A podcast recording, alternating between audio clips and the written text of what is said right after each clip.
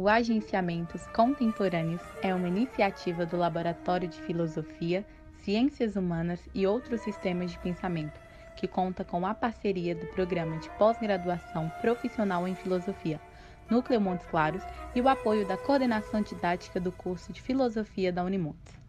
O Agenciamentos Contemporâneos procura abrir espaço para que pesquisadores, vinculados à academia ou não, possam apresentar suas considerações sobre problemas relevantes, privilegiando uma conversação transversal com um pensamento conectado à pesquisa, ao ensino e demais práticas cotidianas.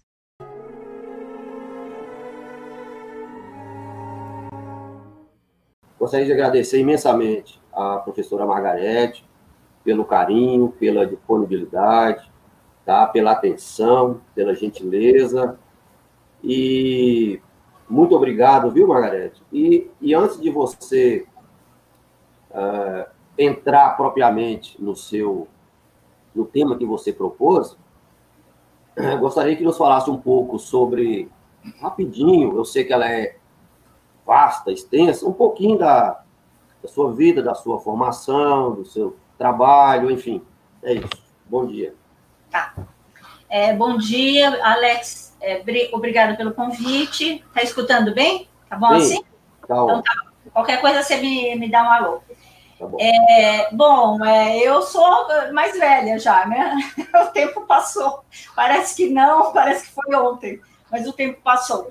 Eu fiz história na USP, é, bem novinha, entre 67 e 1970, e foi aquele impacto, não é? Porque eu peguei 68, peguei as lutas contra a ditadura militar, eu não estava entendendo direito o que estava acontecendo, foi um impacto enorme na minha vida e, e, e realmente tudo mudou a partir de então.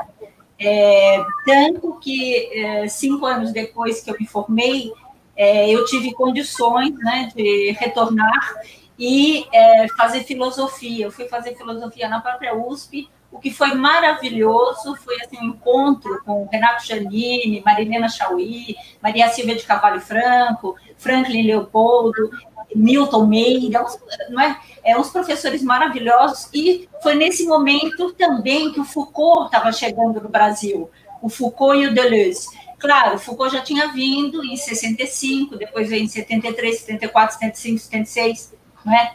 Mas, é, e ele estava aqui na, na, na, missa do Herzog, na época do, do, do, né, do assassinato do Herzog, ele estava dando um curso na USP, e ele foi a essa missa lá na Praça da Sé, e, e o impacto, então, o pensamento dele foi chegando, eu não conheci pessoalmente, mas aí eu entrei na USP e se falava muito nesse filósofo o Foucault, Deleuze, e a gente não entendia nada, nada, porque, é, obviamente, é, como toda a esquerda, a gente vinha da formação marxista. É claro, o marxismo estava levando golpes muito violentos, os militantes presos, o movimento de esquerda detonado, todo mundo na cadeia, sendo torturado, aquele horror, né? É, e a crítica ao marxismo também, porque também estava entrando outras coisas, né? Estava entrando o feminismo, por exemplo. E o, e o marxismo, eh, né, feminismo é questão secundária. Então, é óbvio que eu vivi muito fortemente tudo isso. Na segunda metade do, da década de 70, então, enquanto eu fazia filosofia, eu fui descobrindo Michel Foucault e o Deleuze, é, assim, meio informalmente, com os meus colegas, e o movimento feminista estava começando a nascer, a renascer, se articulando, nasceu uma imprensa feminista, e a gente tinha um contato mais ou menos, não é? E é, em 1980, quer dizer, 10 anos depois que eu tinha feito história, eu fui fazer história de novo, pós-graduação na Unicamp, com os meus colegas de graduação. Tanto que eu fui orientada no mestrado e doutorado pelo meu colega Edgar Dedeca, faleceu há pouco tempo, mas que era uma pessoa muito impressionante, assim, era um, ele, ele tinha feito física, na verdade, foi fazer história, então ele tinha uma cabeça muito impressionante, e escreveu esse famoso livro Silêncio dos Vencidos, que era a tese dele de 1979. Saiu, acho que em 1980, o livro Silêncio dos Vencidos, ou por aí, e aí eu fui ser orientada dele, e nesse momento também tinha nascido o arquivo Edgar Blanco na Unicamp.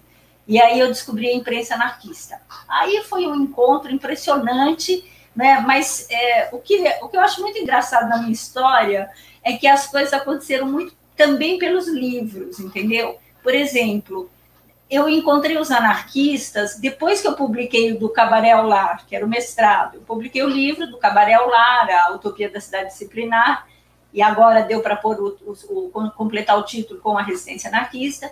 E aí os anarquistas velhinhos lá do Brás, do centro de São Paulo, me telefonaram. E eu, assim, nem sabia que eles estavam vivos, que existiam. E lá fui eu é, apresentar meu livro e eles, da onde você vem? Qual é o seu grupo anarquista? E eu, não é? Quer dizer, havia muita discussão de anarquismo e briga com comunistas, tal, na Unicamp, e, mas assim, eu não tinha exatamente um grupo.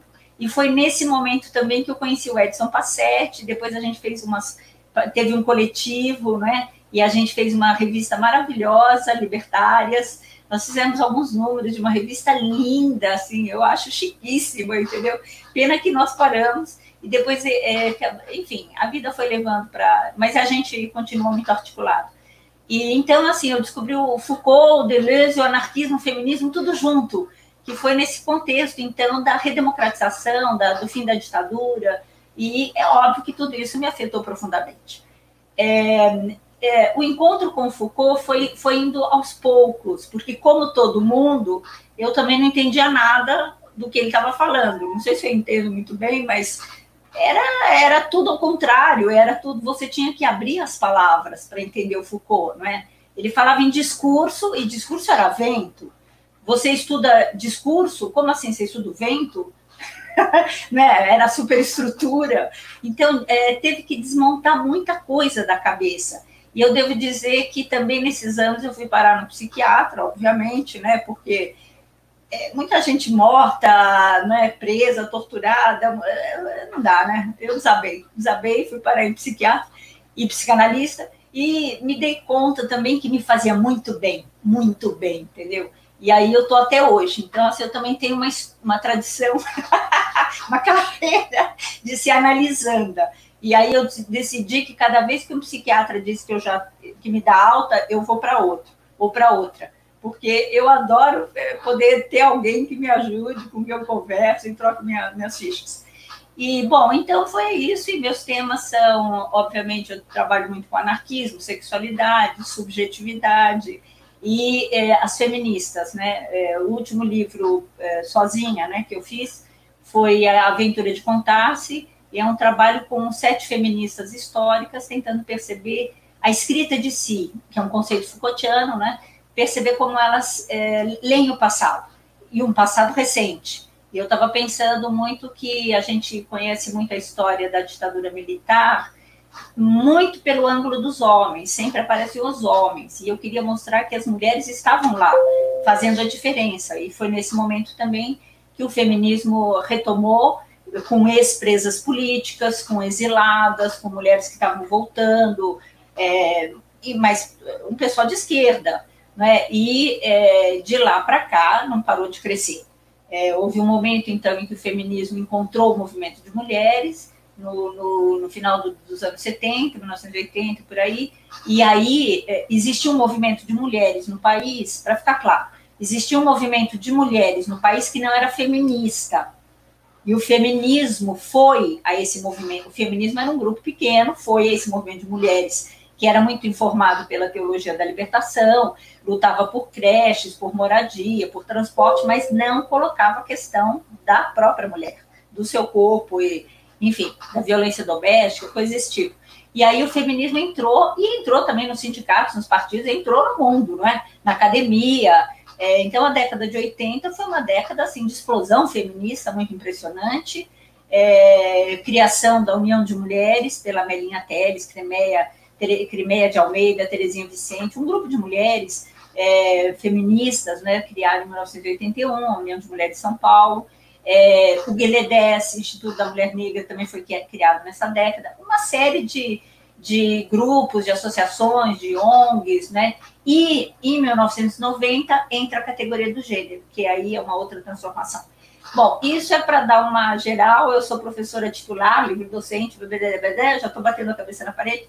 Então, me aposentei, mas sou colaboradora, porque eu não consigo sair. A Unicamp é um espaço muito gostoso. É, nós temos um grupo de pesquisa há muitos anos, esse grupo tem dado muito certo, tem produzido trabalhos impressionantes. Então, eu sou colaboradora e a gente continua nesse grupo de pesquisa, é, numa linha de pesquisa que se chama Gênero Subjetividades e Cultura Material, com a professora Luana Tvardovskas e o professor de Antiga, de História Antiga, Pedro Paulo Funari, e que, obviamente, tem tudo a ver o nosso encontro via Michel Foucault. Então, eu acho que assim, Michel Foucault me conectou com o mundo. Não foi só Michel Foucault, mas é muito impressionante hoje, quando eu dou um balanço, assim, a, a quantidade de pessoas que eu conheci, de temas, de relações, via Michel Foucault. Por conta do Michel Foucault, eu fui parar na Suécia. Veja só, eu fui chamada para participar de uma mesa das feministas Foucaultianas lá em Malmo, uma cidadezinha. E, enfim, a rede só se ampliou, entendeu? Então, é, é, Foucault é assim, é uma grande paixão na minha vida. E, mas eu acho que eu também sou uma pessoa apaixonada, né? Eu acho que assim, não, o que não faz sentido, é deleto, né? Eu não tenho amizades que eu não gosto, eu só, né, eu só faço coisas que eu gosto. e eu acho que é um pouco um aprendizado do meu pai, que era músico, tocava violão, não fez outra coisa na vida que tocar violão. Tinha, criou um regional de música popular brasileira, tocava as músicas que ele compunha, compunha de madrugada, acordava de madrugada, ia lá, pegava o violão, tudo, tocava, entendeu? E era uma pessoa feliz, morreu com 93 anos, depois de tocar na virada cultural no Largo do Arocho, em São Paulo, é feliz, dizendo que fez o que quis nessa vida e, e, e, e sabe que música conecta, né? Então, é, eu acho que eu herdei muito isso. É, o Gil diz, como a Bahia já me deu reggae compasso. Um dia eu estava conversando com o Roberto Machado e disse para ele, eu fiquei pensando nessa frase do Gilberto Gil, cheguei à conclusão que foi meu pai que me deu reggae compasso. Mas, enfim, eu também tenho uma família muito privilegiada e não, não enfim. É, vamos entrar no tema, então? É, o tema que eu propus, quer dizer, eu propus o tema com, com o qual eu trabalho há muitos anos, que é Foucault, feminismo e subjetividade. E é óbvio que o tema abre para 500 formas de, de, exploração, tanto que assim o grupo de orientandas que hoje já são já não são mais orientandas, são ex-orientandas, são professoras em outras universidades, é, desdobraram esse trabalho por caminhos inesperados, né? Então, bom, é, entrando no tema, é, o Foucault colocou uma questão fundamental. Ele tem um artigo chamado Sujeito Poder, em que ele diz que a questão dele não é o poder, é o sujeito. Né? Então, a questão dele é a genealogia do sujeito e do sujeito moderno. É, enfim, trata-se para o Foucault de entender quem somos nós, da onde a gente vem. E essa preocupação do Foucault com a genealogia do sujeito moderno é, tem, é, visa é, buscar conhecer-se, saber de onde a gente vem, como, como tudo isso foi possível, não é? para transformar. Porque des, desencial, des, desessencializando, desnaturalizando o sujeito, mostrando que é, o homem não existe natureza humana, nós não somos naturais, nós somos produzidos historicamente, é, culturalmente, etc. e tal. É, é possível, então, deixar de ser. É possível dessubjetivar-se, é possível ser outro. O que eu acho, quer dizer, quando alguém me fala que o Foucault só fala de poder, eu, pelo amor de Deus, tem uma expressão da liberdade maior do que chegar numa época, em 1970, e dizer nós podemos ser outros? Quer dizer, não precisa ser essa coisa que está ali dizendo que é que vai governar o país. Pelo amor de Deus, como isso é possível? como isso é possível. Né?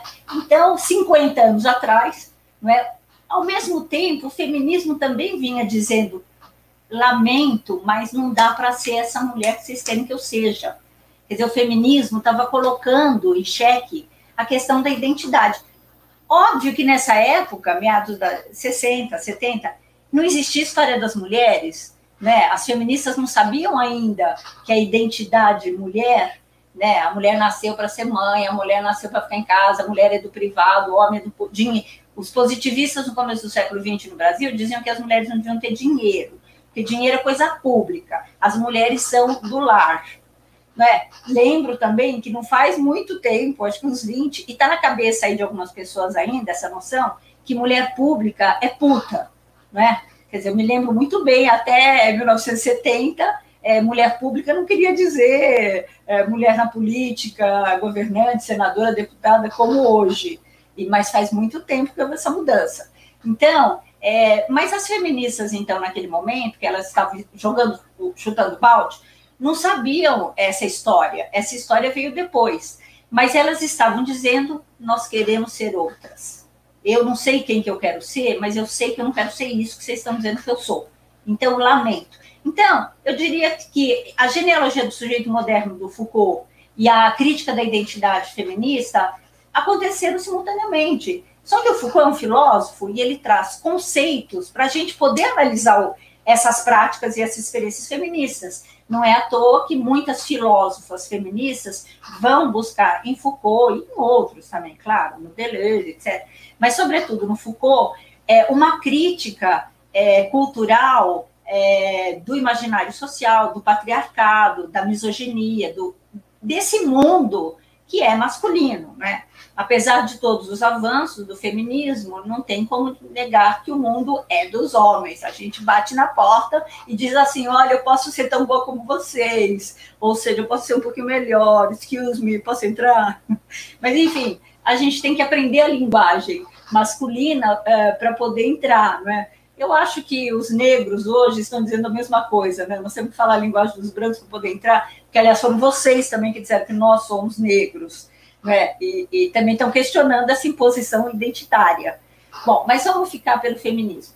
Então, é, quer dizer que foi fundamental é, uma genealogia, entender de onde vinha esse sujeito para poder mostrar a possibilidade de ser outro. E é, o Foucault vai dizer que o sujeito é produzido por relações de poder, por modos de sujeição e por modos de subjetivação, por práticas da liberdade. Então, tem esse, essa questão da, da, da, da, relação agônica, não é? da relação de poder, saber e, e, e práticas da liberdade, é, pelas quais o sujeito se constitui.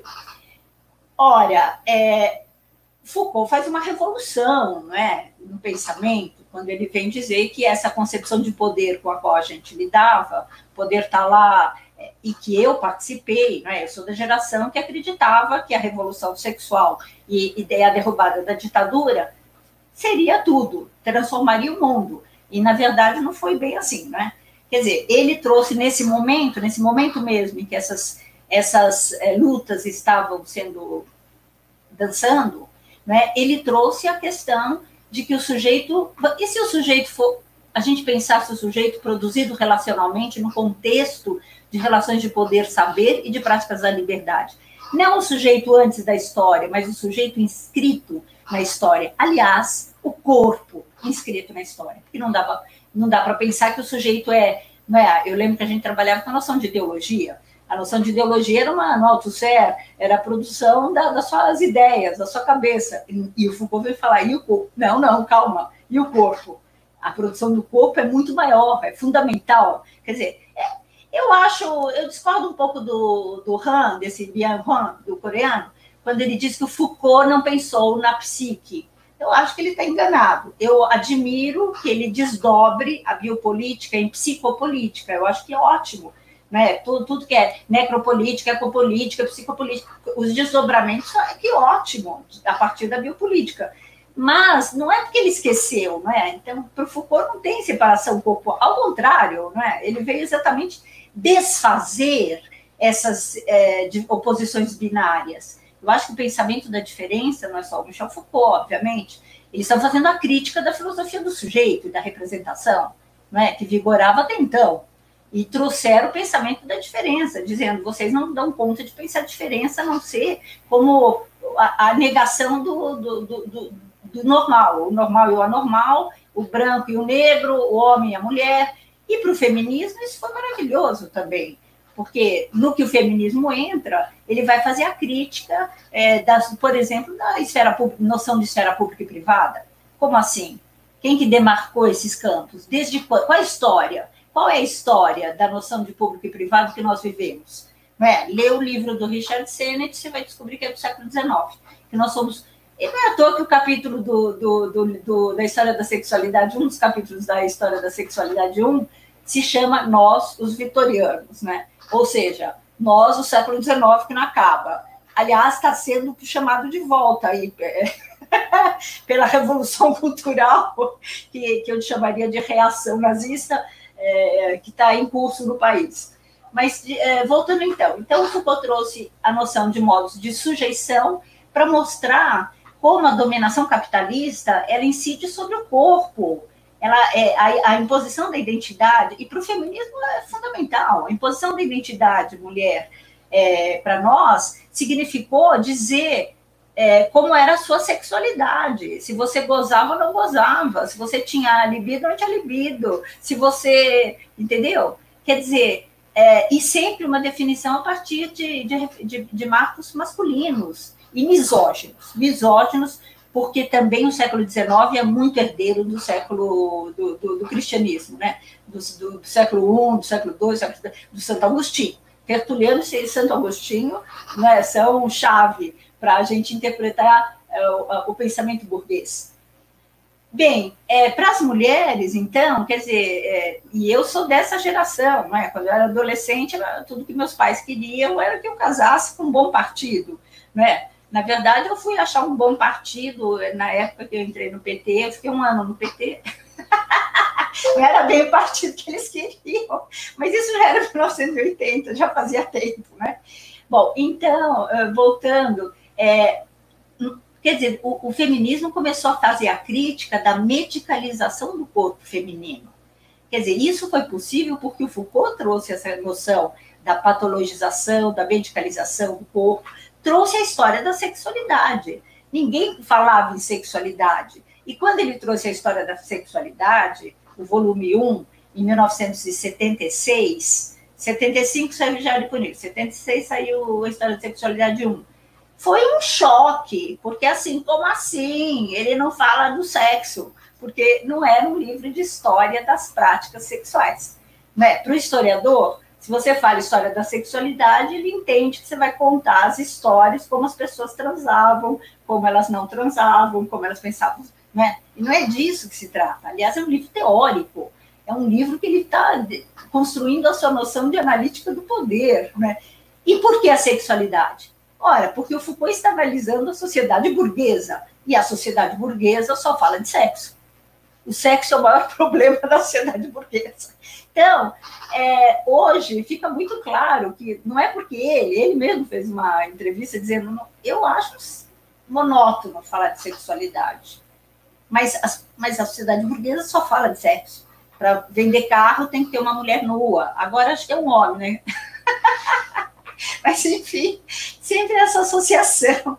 E o Foucault colocou essa questão, tem um, um seminário maravilhoso dele com Richard Sennett, Aliás, um texto que é imperdível, imperdível, que se chama Sexualidade e Solidão, em que eles estão discutindo por que a sexualidade vai ser a base da identidade. Porque a identidade é construída a partir da sexualidade. E hoje, você, realmente, você fala, como assim? Como você divide a humanidade? Não é assim, a burguesia e o proletariado, a dominação da burguesia sobre o proletariado. É a dominação sobre o mundo você divide o mundo em homossexuais e heterossexuais, em mulheres e homens, em anormais e normais. E o que isso quer dizer? Que você patologiza o, o grupo 2, né? Eu vou inverter então.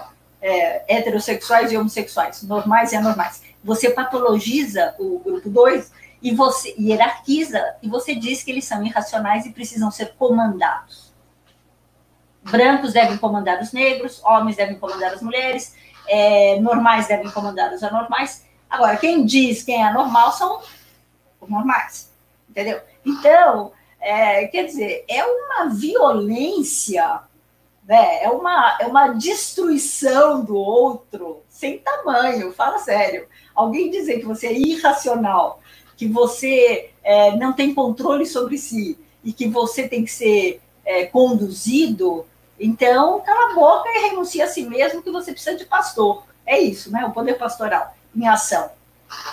É, e o Foucault também trouxe essa questão, né? Ele mostrou como o poder pastoral, que não existia na Grécia Antiga, né, nasce com o cristianismo, mas sai da igreja.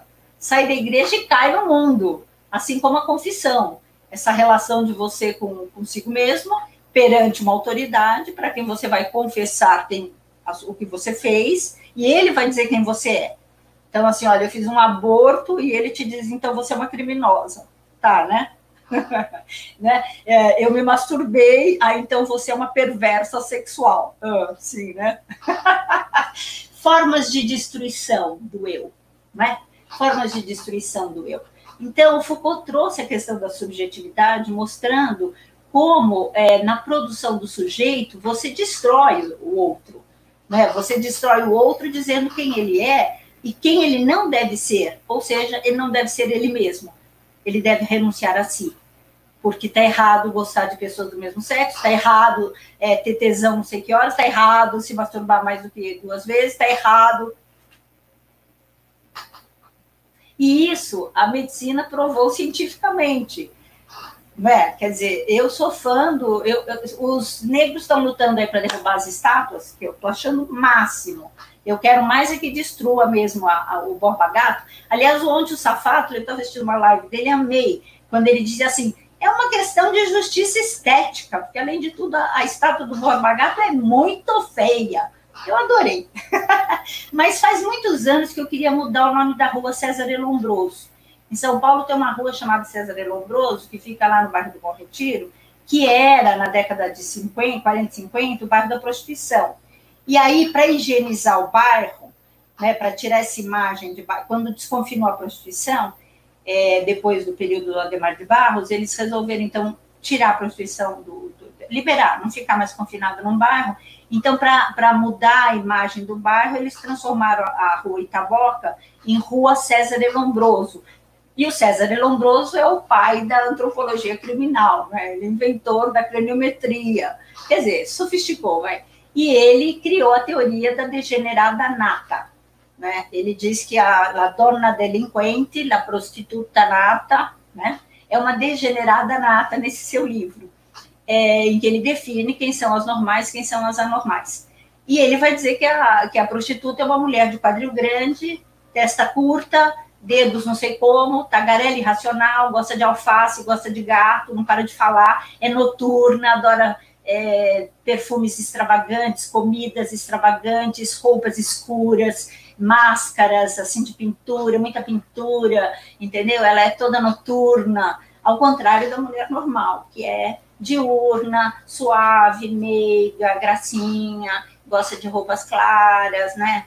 E aí, né, eu estou lembrando também que um, o Alexandre Filodi fez uma fala outro dia aí num evento, e ele falou que ele estava inconformado com a Melanie Trump, que foi visitar as crianças é, abandonadas lá no, no, na, na, fronteira com o México, separadas dos pais, e ela foi lá ser solidária com as pobres crianças, vestida com uma roupinha branca, é, clarinha, e atrás escritos é, I don't care, né? Tipo assim, tô me lixando. É por aí, né? Bom, então voltando. Então, é, da genealogia do sujeito moderno, o Foucault pega a noção de modos de sujeição para mostrar as relações de poder que incidem sobre o corpo, é, e por aí ele vai trazer as noções de disciplina, vai trazer a noção de biopoder, de biopolítica, e mais para frente ele vai passar da noção de poder para a noção de governo. Por volta de 78, 79, ele começa a olhar para o neoliberalismo entrando, Reagan, Thatcher, e ele faz o nascimento da biopolítica, que é publicado só em 2008 no Brasil, na França em 2004, só algum, algumas décadas depois, né? E aí ele vai trabalhar mais com a noção de governo, ele amplia, vamos dizer, ele, além da noção de poder, biopoder, biopolítica, ele vai para a noção de governo e vai criar a noção de governamentalidade, que ele, ele entende como condução da conduta, poder pastoral, é, eu digo para. Não é que eu é, domestico o seu corpo, eu te medicalizo. É, eu digo para você quem você é, como você deve ser, o poder pastoral, entendeu? A condução da conduta do outro. E é, a governamentalidade, não confundir com governança, nem que governabilidade. Ele está sempre criando termos novos, né? Mas para o feminismo foi maravilhoso ter essas noções. A disciplina, porque a mulher é disciplina. Olha, há pouco tempo eu me dei conta, imagina, eu sei inglês há muito tempo, mas só há pouco tempo é que eu percebi que a palavra abnegada em inglês é selfless. Selfless.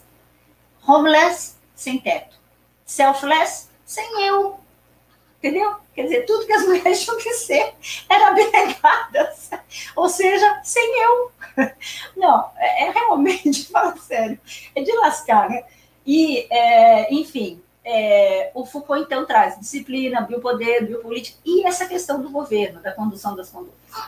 Bom, então, por aí, nós temos, assim, vários, várias ferramentas para pensar a, a, sociedade patriarcal, a dominação eh, machista, misógina, é, no cotidiano, que é o que as feministas fazem e fizeram, é, tanto no, nos livros, na, na, crítica cultural feminista, que é impressionante, é, é assim, inteligentíssima, instigante, né, e tem uma produção imensa, imensa, como nas suas práticas, né? Nas suas práticas, assim, né, de N práticas.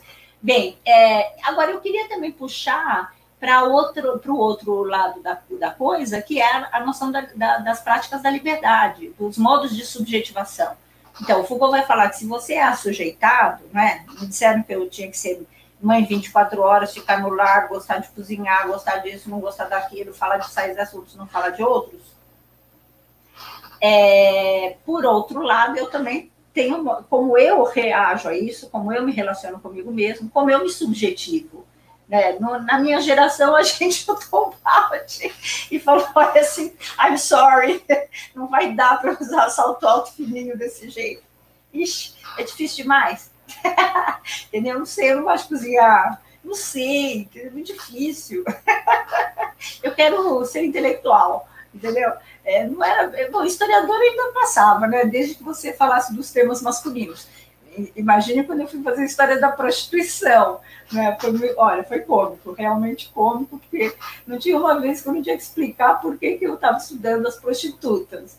Né? Aí eu brincava que eu queria ser a dona do bordel. mas, mas acho que a melhor resposta me veio das prostitutas, porque quando eu publiquei o livro, Os Prazeres da Noite, chama.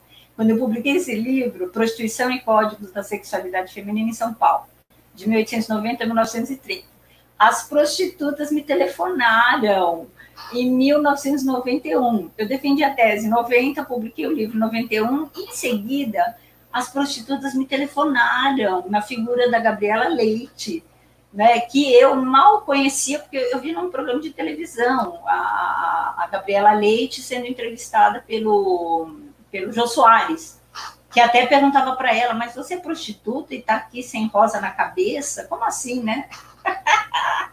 Foi muito bom. E a Gabriela Leite me levou para o Rio de Janeiro para conhecer as prostitutas, lançar o livro. E as prostitutas me agradeceram, me disseram muito obrigada. E eu, ah, o que eu fiz, né? E, cara, né? Eu pensei que elas iam brigar comigo, me xingar, e eu, ah, e eu fiz. Elas assim, você nos pôs na história. Todo mundo tem história. Camponês tem história, operário tem história, estudante tem história, prostituta não tem história. E sem história não existe cidadania nossa, entendeu? Bom, eu considero na minha vida uma das melhores aulas, acho que a melhor aula de história que eu tive. Eu nunca imaginei que viria das prostitutas, que aliás eu não conhecia, porque eu estava fazendo uma pesquisa de arquivo. Né? Eu ia no arquivo estudar lá atrás. Eu falei, olha, eu estudei suas avós, não foram vocês. Ela, não, você falou de nós. E eu fiquei muito amiga da Gabriela Leite, admirei tanto que hoje eu quero que a rua César de Lombroso se chame Gabriela Leite essa sim é uma mulher que tem condições de governar, devia estar fazendo parte de algum ministério. Pena que ela morreu, não é? Mas essa é uma pessoa impressionante, inteligentíssima, brilhante. Tinha feito sociologia na USP, é, mais ou menos na minha época, só que nós não nos conhecemos. Eu fazia história, ela fazia ciências sociais, e era uma mulher profundamente radical, entendeu? Assim, e fez uma luta política impressionante, né? impressionante. Também na crítica da identidade mostrando como aquelas mulheres, as prostitutas, não precisavam ser prostitutas, não era nenhuma essência, não estavam no tamanho do quadril, coisa nenhuma, e que elas podiam ser é, o que quisessem, entendeu? Trabalhar como professora, estudar, ser modista, ser artista, enfim. Né? Então foi assim muito impressionante porque ela foi lá, ela viveu lá na zona de meretrício do Mangue, né? E ela implodiu aquilo, realmente assim, olha, a experiência eu participei de muitos eventos é, na sequência na década de 90 ao lado dela, é, de prostituição e cidadania, inclusive na Faculdade de Direito do Lago São Francisco. Então, olha, foi uma experiência incrível, foi assim muito impressionante o que eu vivi ao lado da Gabriele, com aquelas mulheres, com aquelas prostitutas, é, fazendo a crítica de tudo aquilo que disseram que elas eram. Né? Quer dizer, disseram que elas eram tagarelas e elas faziam um discurso político super racional, entendeu? Impressionante, realmente foi muito impressionante. Por isso que eu defendo que a, a rua Cesare Lombroso seja, mude o nome, assim como caiam as estátuas, que aliás são só de homens, vamos lembrar, só tem estátua de homem, né? Eu acho que deveria destruir essas estátuas também, mas também mudar o nome de algumas ruas e a Gabriela Leite ser homenageada aí no centro de São Paulo. Bem, mas voltando então aos modos de subjetivação, quando Foucault vai estudar os modos de subjetivação, óbvio que ele sai da sociedade burguesa, que ele considera normativo, que só fala de sexo para é, como tecnologia do poder, né? Não é que fala do sexo para libertar, ao contrário é, instaura a noção de perversões sexuais criada pelo Dr. Kraft Ebbe no século XIX, para dizer que tudo aquilo que você faz que não é o sexo reprodutivo, né, essas várias formas de, de práticas sexuais que ele classifica, é, ele vai abrindo né, o pacote da sodomia do, do, passado, e vai dizendo isso aqui é sexo anal, isso é sexo oral, isso é sexo não isso é perversões sexuais. Quem pratica é o perverso sexual, que, aliás, tem um tipo de orelha, um tipo de nariz. Cria, cria uma, uma identidade corporal, né? Corporal. Bem, mas então Foucault, obviamente, para falar da liberdade, ele vai para outro mundo, né? E ele vai para a Grécia Antiga. E aí ele vai trazer a noção de cuidado de si, das estéticas da existência, de como os gregos não, não têm normatividade, né? Não são uma sociedade normativa, não há essa, essa preocupação com o poder, com câmara, com vigilância, não é? e, mas há um poder muito forte com a liberdade. É, ser cidadão é ser um indivíduo livre. E o que eles entendem por um indivíduo livre? E belo, e belo, estético, né? É, entendem um indivíduo temperante, um indivíduo capaz de não negar as paixões e os instintos, mas saber usar os prazeres. Tanto que o livro 2 da História da Sexualidade, de 1984, publicado em 84, quando ele morreu, é, se chama o uso dos prazeres. E o volume 3, o cuidado de si. O último volume, que é o 4, vai sair, viu? Essa semana eu fiquei sabendo que está saindo As Confissões da Carne. Já saiu em 2018 na França, no Brasil está saindo agora, e é sobre o cristianismo. De, de uma é, certa maneira, completa, então, esse ciclo, esse, ciclo, esse tema, essa, esse ciclo que ele está estudando. Mas voltando, então, à Grécia Antiga, lá ele vai ver as práticas da liberdade, e vai ver como a questão da subjetivação é, é fundamental, porque você tem que formar um indivíduo livre e temperante, um indivíduo que usa a razão para controlar os instintos e as paixões sem negá-las, e isso é o cidadão. Como ele cuida de si, porque você não tem essência, você pode ser quem você quer ser, você pode ser generoso, você pode ser, é, enfim, alegre, você tem que trabalhar, né? Você tem que ser o artista de si né, se criar como uma, uma figura estetizada. É, e esse trabalho de elaboração de si é, é fundamental para você poder cuidar do outro. Porque quem não cuida de si não pode cuidar do outro. Veja as experiências dos políticos que nós temos. Só despencam. Nunca se olharam no espelho. Quer dizer, aliás, quando eles se olham no espelho, eles enxergam uma imagem que eles imaginam. Eles são narcisista é isso, né? Narcisista é a pessoa que é, acha que ela é a imagem que ela produz dela mesma. Eu descobri isso num filme do Almodóvar, chamado é, Aule Coreja. Então, é, é, mas, mas não sabem de si e querem governar os outros, dizer que como deve ser a educação, como deve ser a arte, como deve ser a cultura, né, que as pessoas devem fazer, né, é, querem administrar é, sendo totalmente incapazes de cuidar de si. Então, é, essa é a questão fundamental. Agora, o que eu quero puxar é que o feminismo trouxe isso, exatamente. O que, que o, Foucault, o, o feminismo trouxe? O feminismo disse assim: eu não quero ser essa figura que vocês estão dizendo que eu sou, eu não me, não me enxergo nisso.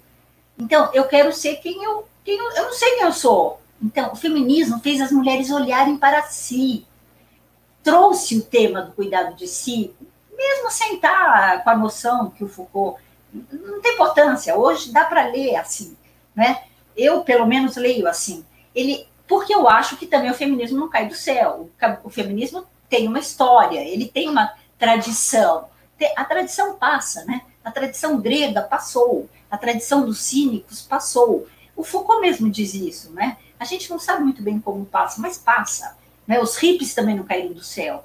Né? Então, essa questão da, do, da, da verdade, eu acho que o feminismo colocou também essa questão da verdade, é, do desejo de viver verdadeiramente, de ser quem eu de fato sou, com quem eu me identifico, essa questão de ser verdadeiro. É tanto que eu acho que a questão da parresia, da, do, do, da coragem da verdade, mesmo em situações de risco, que os cínicos trazem lá atrás, na Grécia Antiga, no, no período do, do, do helenístico, está aqui colocada pelo feminismo. Quando o feminismo diz, eu, olha, isso aí é balela, entendeu? Não nada a ver. Vamos falar o que é, o que eu realmente. Bom, nessa, então eu indico para quem estiver interessado o livro da, da minha xará. Imagina que um dia eu encontrei uma mulher, você acredita? encontro uma mulher com meu nome, Foucaultiana, só que ela é filósofa só, eu sou historiadora, me identifico mais como historiadora. Com um livro com o meu tema, Foucault, Feminismo e Subjetividade. Só que em inglês o, tema, o livro dela é Foucault, Feminism and Embodied Subjectivity. Quer dizer, é mais interessante, porque é subjetividade corporificada, né? Nós fizemos traduzir, então, pela editora Intermeios, onde eu tenho uma coleção também que tem é, uns, uns 13 livros já, é, e eu indico muito, porque ela, ela faz essa elaboração é, que no feminismo brasileiro não é muito, você não encontra muito, não é? é trabalhos sobre a questão do, da subjetividade. Quer dizer, tem alguns, daqui a pouco eu falo sobre isso, mas é como uma filósofa, eu digo, né? elaborando o conceito do Foucault e pensando como ele é útil para pensar também o feminismo, porque o feminismo criou práticas de si, né? A começar por isso, para olhar para o próprio corpo e falar: você sabe, você sabia que você tem clitóris? Você sabe onde fica? Olha, hoje parece piada dizer isso, mas na década de 70 foi um impacto, entendeu? As mulheres dizendo que, que existia uma outra coisa do orgasmo, que não era vaginal, que era clitoridiano, entendeu? Isso foi um, um, um impacto, entendeu? Porque ninguém. Bom, primeiro que sexualidade era tema de homens, não de mulheres para falar publicamente. Aí vem as mulheres ainda desfazendo todas essas noções é, da medicina. Agora, é verdade que a gente também contou com o apoio dos médicos e das médicas, né? Mas das médicas feministas, mas vamos dizer os médicos filógenos. Há pouco, te, há pouco tempo, não, faz 40 anos, eu aprendi com a professora Eleni Varicas, é, grega, feminista, é, professora em Paris, é, dos Rennes, e ela veio dar um curso na Unicamp quando eu fazia doutorado. E ela trouxe essa la. Aí eu amo filogenie, o que é? Né? E era o oposto de misoginia. E ela começou a falar da filogenia como o amor às mulheres, amor à cultura feminista, feminina. Né?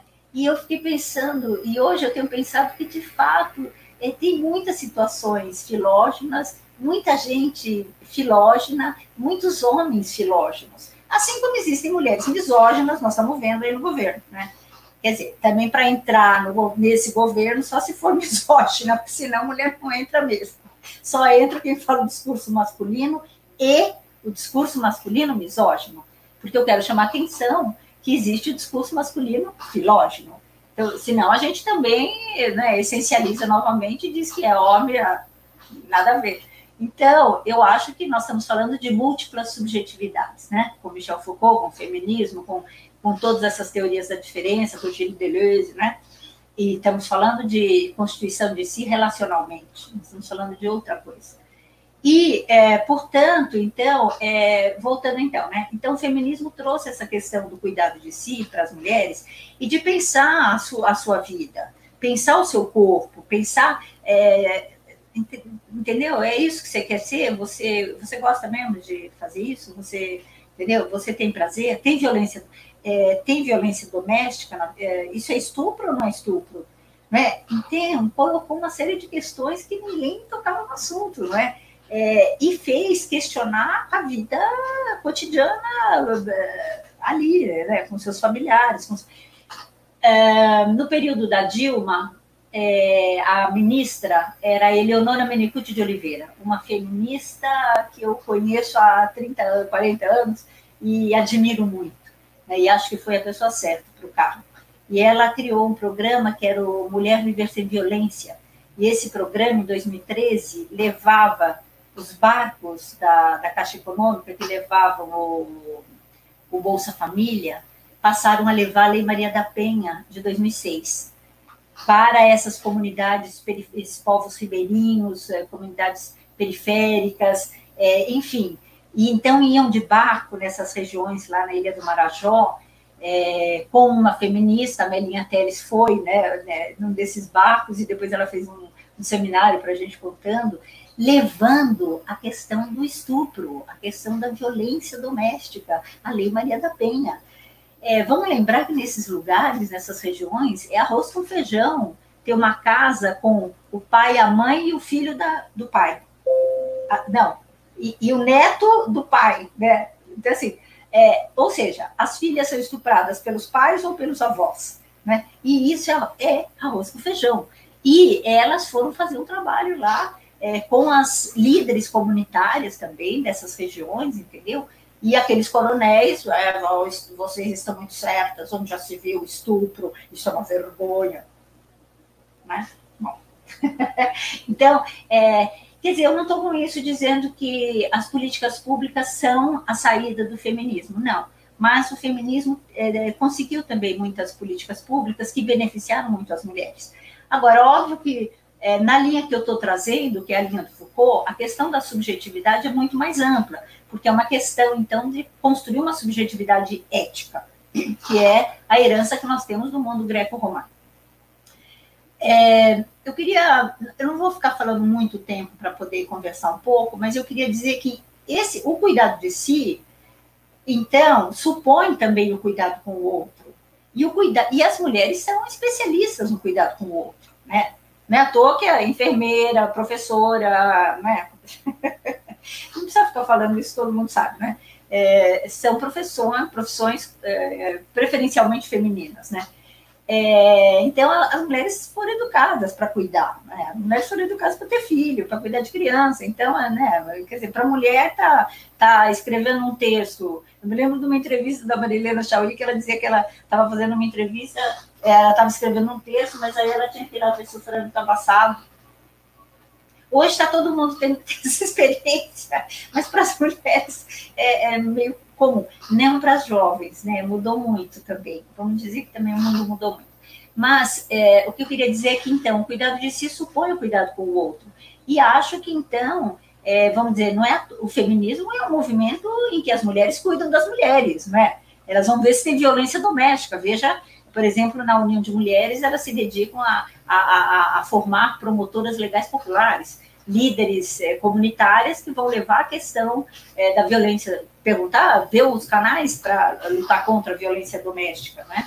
É, e muitas outras formas. Então, eu quero dizer que hoje, eu, eu, hoje não, já faz um, um, bom tempo que eu, que eu gostei desse termo da feminização da cultura, e que eu pensei que o feminismo trouxe uma transformação radical no modo de pensar no modo de interpretar e, obviamente, de agir. Né? É, as cartas estão colocadas. Né? Então, só para dar alguns exemplos. Quando eu fiz história na USP, por isso que eu tive que esperar 10 anos né, para fazer pós-graduação. É, eu não me encontrava, na, eu, não, eu, não, sabia por quê, mas eu sabia que não me dizia, entendeu? É, levou 10 anos e ótimo, entendeu? Foi bom que eu tivesse essa calma. Quer dizer, eu não tive muita calma, mas eu fazia terapia e fui fazer filosofia, porque aí eu pude encontrar o feminino, fazer o que eu queria, fazer uma história que eu gosto, eu gosto dos meus trabalhos, do Cabaré ao Lar, história dos anarquistas e das anarquistas, história da prostituição, a crítica da teoria da degenerescência, do Dr. Lombroso, desses homens que disseram que a prostituta era é, uma espécie em extinção da evolução das espécies. Assim como as aranhas são as aranhas que sumiram do mapa, olha, eu, ele fala isso. É bom ler, viu? É bom ler esses autores, você vai levar um susto, né? E você vai reconhecer muitas falas também, porque o século XIX parece que está em peso aí, né? É, Le passé que ne passe pas, né? Esse passado que não passa. Você acha, quando você acha que você subiu lá em cima, o degrau afunda, né? Você está no patamar lá de, bem de lá atrás, né? Voltou nos anos 50, 30, não sei quanto. Bom, mas enfim, é, vamos falar um pouquinho da feminização cultural, né? como as mulheres têm transformado o mundo. Então, na área de história, por exemplo, não existe história das mulheres. Quer dizer, hoje, a Carol, Ana Carolina Arruda de Toledo Murgel, do grupo, é, ela tem uma pesquisa de pós-doc em que ela descobriu, sabe quantas compositoras mulheres da música popular brasileira? Mais de 7.500. Ela parou a pesquisa no 7.520 porque ela já estava ficando tonta, entendeu? De mulheres compositoras que a gente nunca ouviu falar. E, no entanto, muitas músicas que você canta são de mulheres. Por exemplo, Lama. Sabe essa famosa música Lama? Da Bidu Reis. Eu sei cantar porque minha mãe cantava Lama. Se eu quiser fumar, eu fumo. Se eu quiser beber, eu bebo. Não interessa a ninguém. Né? minha mãe cantava, eu sei cantar. As músicas do Nelson Gonçalves. Né? Mas eu nunca soube que era da Bido Reis. Entendeu? Então, uma série de músicas de compositores. É, a Luana Tvardovkas publicou esse livro, A Dramatização dos Corpos, é, sobre a arte feminista. Quem conhecia as artistas feministas brasileiras? Márcia X? Quem conhece? A Rosana Paulino agora está muito famosa, mas ela já tem uma, estrada, uma longa estrada. As argentinas, mesmo as americanas, a Cindy Sherman, aí eu fui pesquisar a Cindy Sherman, a Cara Walker, as orientandas puxam a gente, né? Então, arte feminista maravilhosa, não é? então, assim, a, a, a Marilé de Almeida foi estudar as quilombolas, mostrando como essas mulheres feminizam o espaço na educação, nas suas práticas políticas, como elas transformam é, o, o, o seu mundo, entendeu? Então, em história, quer dizer, a gente teve um ganho, porque foi, não é só a história das mulheres, é a história do povo, da sexualidade, das emoções, de tudo que era considerado feminino que não tinha história, não é? Então, qualquer coisa que você, não é, é qualquer coisa que você achasse que não, não, não é tema de história, por exemplo, masturbação, ganhou um livro, né? A Cultural History of Masturbation, do Thomas Laquer, que eu acho que as grandes editoras podiam muito traduzir. É verdade que tem 500 páginas, mas é uma história maravilhosa e fundamental, porque se a sexualidade constitui a identidade, eu acho que a gente tem que saber o que, esses caras inventaram, né? É, bom, em história é impressionante o que, que significou. Agora, pensa um pouco na arquitetura, né? Como assim as arquitetas começaram a falar, pô, mas a cidade é masculina, tanto que só tem estátua de homem. Mas não é só estátua, os símbolos são fálicos. A cidade é dos homens, entendeu? É, eu me lembro de uma mulher da periferia dizendo que ela ficava muito espantada, porque cada vez que uma área ficava liberada para as mulheres, para a cidade, para o bairro, os homens entravam e faziam campo de futebol e as mulheres iam assistir com seus filhinhos. então, na arquitetura, quer dizer, o que seria uma arquitetura não panótica? Uma arquitetura não da vigilância? Uma, uma cidade que nos aproximasse, que nos enredasse, ao contrário de nos é, confinar. Aliás, por isso que é fácil fazer confinamento, porque a cidade é confinada mesmo. Claro, eu não estou falando que a população pobre tal, mas eu digo os espaços, né? Pensa o que é um prédio para você morar, né? Eu não conheço os vizinhos, não tem ninguém lá embaixo. Não é por causa da, da pandemia só. Fora da pandemia também não tem, entendeu? Então, bom, é, é um tipo né, de sociedade, né? É, na medicina, né? quer dizer, as médicas transformaram profundamente a noção é, que os homens tinham do corpo feminino, porque eles tinham uma noção do corpo feminino né, pelo que eles imaginavam. Então, a ginecologia. Então, em várias áreas do conhecimento, na política, na, eu acho que assim a feminização da cultura está aí, né? E é, eu, eu entendo que as novas gerações, a, a, moçada de 15 a 20 anos, mais ou menos, chega no, ela, ela chega num outro patamar. Tanto que ela, quer dizer, uma menina de 11 anos, 12 anos feminista. Né? Quer dizer, isso é um ganho, é uma maravilha. Então, é, quer dizer, é um outro patamar. É, agora, é, claro, para finalizar, eu só vou introduzir o tema para não avançar demais, mas é claro que é, hoje nós estamos vivendo. Vamos esquecer um pouco a pandemia, né? um pouco antes da pandemia nós estamos vivendo uma ameaça muito grande, porque o neoliberalismo captura as pautas feministas, né? E vão dizer para as mulheres que elas devem ser empresas. Sim, claro, vocês têm que ser livres, onde já se viu estupro, aborto. O que, que é isso? As mulheres têm que ser respeitadas, elas têm que ser empresárias, e não só empresárias, mas empresárias de si mesmas. Né? Isso que o Foucault apontou em 1979, no, no livro Nascimento da Biopolítica, que o Laval e Dardot retomaram é, no livro A Nova Razão do Mundo, Imperdível, de 2015, 2016, traduzido, né, aqui no Brasil, e que a Johanna Oxala tem discutido, é, ela é do grupo Foucault Studies, e ela tem discutido a produção do sujeito neoliberal do feminismo, né? quer dizer, o perigo, porque eles é, é a mesma pauta dizendo que você tem que ser uma empresária de si mesma. Ora, o feminismo não está falando do, da teoria do capital humano. Né? A teoria do capital humano, essa teoria de que você tem que investir em você como um capital para você dar lucro para você mesmo. Então, exemplo, Gary Becker diz assim: se você é, quer ter um filho, pense bem, tenha case com um homem mais bonito, mais rico, mais inteligente, porque você já vem com capital humano, uma criança capital humano jamais, né, num patamar acima das outras. Aí é mais capital hereditário dela, né, já, né? Aí você trabalha, vai, põe ela na escolinha de chinês para ela é, é, é, dar mais lucro. É, ora, o feminismo está falando disso, né? O feminismo está falando de autonomia, então, e de subjetividade ética. Por isso eu entendo que o feminismo é um movimento de esquerda. Quer dizer, feminista neoliberal nem morta, hein? Né? Por favor. É a mesma coisa que dizer, é, como que é, marxista é, capitalista, entendeu? Não dá. Ou democracia militar, não, me poupe, né? Então, por favor, é, o feminismo nasce como um movimento de esquerda, como um movimento crítico, e hoje, mais do que nunca, ele é crítico do capitalismo, sim, né? desde a década de 70, lutou contra a ditadura, sobretudo na América Latina. Né? A gente tem uma experiência diferente do, do, do, do primeiro mundo, é, mas elas também eh, são profundamente críticas, sem dúvida alguma, e ajudaram muito, né? E hoje você tem toda essa discussão que traz o feminismo decolonial, ou feminismos decoloniais. E o feminismo certamente se pluralizou muito, né?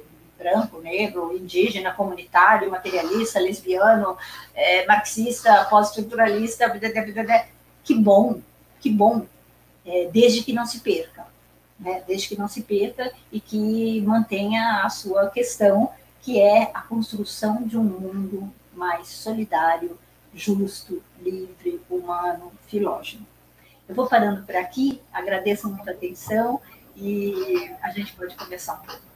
Obrigada novamente pelo convite, Alex.